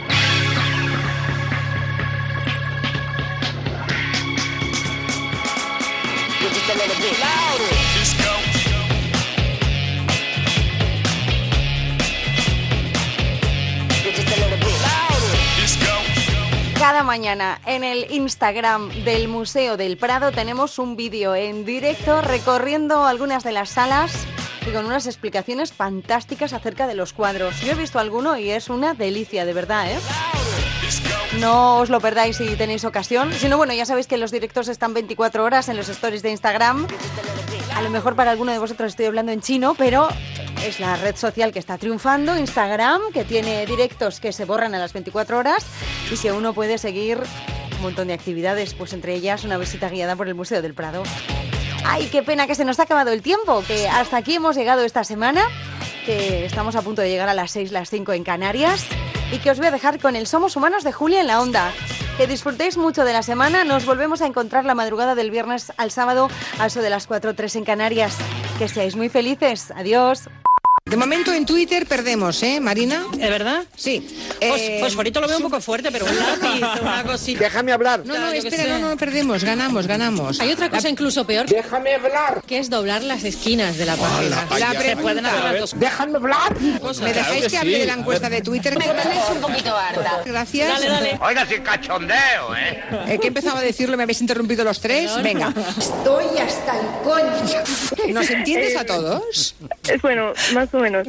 Lo que em, es gallego con los animales. Gallego con los animales. Sí, es que algunas palabras Fisalia, fisalia. relacionadas con em, los animales y los pájaros. No sé nada, así tengo que buscar. No te preocupes que-. Chichipan, chichipan, chichipan. El resto tampoco lo entiendo. Carduelis, carduelis, como Vanellus, Vanellus, Upupa, Epops, Apus, Apus, Lalarus, Ridibundus, el bufo, bufo, Ursus, Artos, Horribilis. No tienes derecho a insultarme. Bueno, es que cuando se pone gallego con el, el pitu, pitu, pitu, pitu. ¿Cómo, cómo no? no? Pitu, pitu, pitu, pitu. Madre mía. Se llama el purrupú, purrupú. Vergüenza ajena. Viviendo, ahora lo, lo llaman para venderlo, Hippie. para llamar, para venderlo, lo llaman ahora esto mindfulness. ¿Eh? Mindfulness. Que también le, le han puesto un nombre, o mindfulness. Me estoy poniendo las pilas con el inglés. No sé qué le pasa, señor Monegal, hoy. Me miro al espejo y no me gusto. Pero es que ha entrado por la puerta y dice, tiene razón Marcos de Quinto, ya saben, el nuevo fichaje de Ciudadanos. Un hombre asequible y bastante dialogante. Dice, tiene razón, soy un imbécil imbécil. Dos veces seguidas. Dos veces. Es un imbécil, sí, un imbécil. Monegal es un imbécil. Hombre, por favor. Bueno, ¿Dónde teníamos pendiente aquella escena tan bonita que pensé mucho en usted. ¿eh? Ayer, debido a la logística que no estábamos aquí en el estudio. ¿Qué? Central. ¿Qué? De Onda Cero en Barcelona. Cuento, solo cuento y nada más que cuento. Nos quedó por pasar esa escena tan bonita que ocurre en 45 segundos. Creo que es un error. La nueva. 45 revoluciones. 45, perdón. Sí, un imbécil. Monegal es un imbécil. No le hagáis burla. Es el- estamos en el 88, creo. bueno, es igual. No se entiende nada. Me quiero pagar un poco más para arriba. Por que no favor, relate- ¡callarse! No podemos hablar cinco al mismo tiempo juntos. Llevamos 500 años haciendo una cosa que se llama radio, ¿o no? Por favor. Vamos, pandilla de inútiles, menos cháchara. Te dejan 30 días ahí eh, en escabeche. Ah. Hoy vamos a hacer mejillones en escabeche. Te convierten en tierra y luego esto lo echan a las plantas y salen unos, genar- unos genarios. Cálmate, niño. Geranios. ¿Pero por qué te has puesto tan nervioso? ¿Que has metido la pata? Unos genarios. Es el hijo tonto mejor pagado del planeta, hijo mío. Pues todavía hay más. Y junto a nosotros tenemos a Marta Fabra. Ella tiene 33 años, es ingeniera. ¿Cómo ha dicho usted? 33 años, es ingeniera. Cago en la puta. El hombre es el único animal que tropieza dos veces en la misma piedra. Tiene 33 años, es ingeniera. De todas formas, qué bueno sería contar en ocasiones con una segunda oportunidad. in- ingeniera. ¡A tu casa!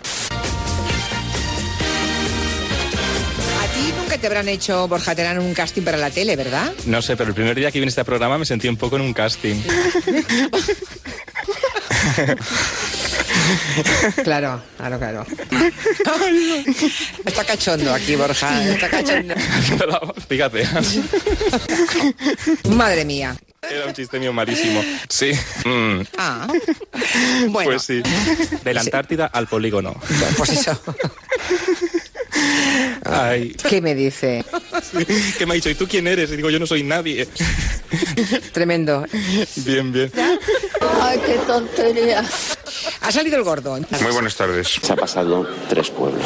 Cargando una impresora al hombro. Para casa, claro. eh, Saliendo de la playa con la impresora. Algunas se imprimían y otras no. Bienvenidos Festival Internacional del Humor. Dice Sinelo, van a tener que cambiar el nombre. En lugar de Costa da Morte, llamarle Costa da Sorte. Voy a desmayarme. Y luego Conspiranoid nos dice ¡No! ¡Por Dios! ¡No! que si la impresora llega mojada, que se mete en arroz un par de días y ya está, y listos. Fuera de la sala.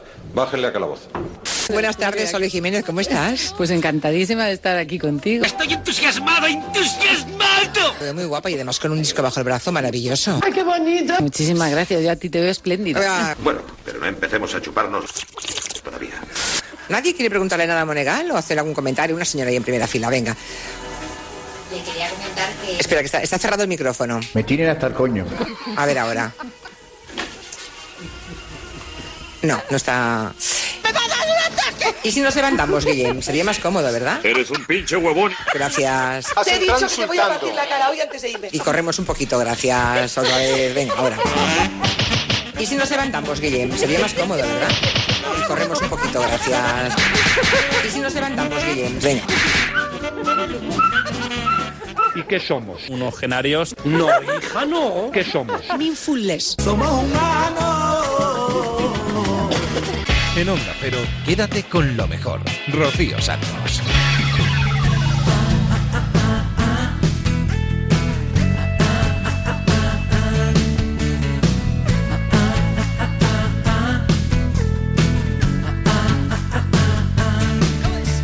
Si te vas, se me va a ser muy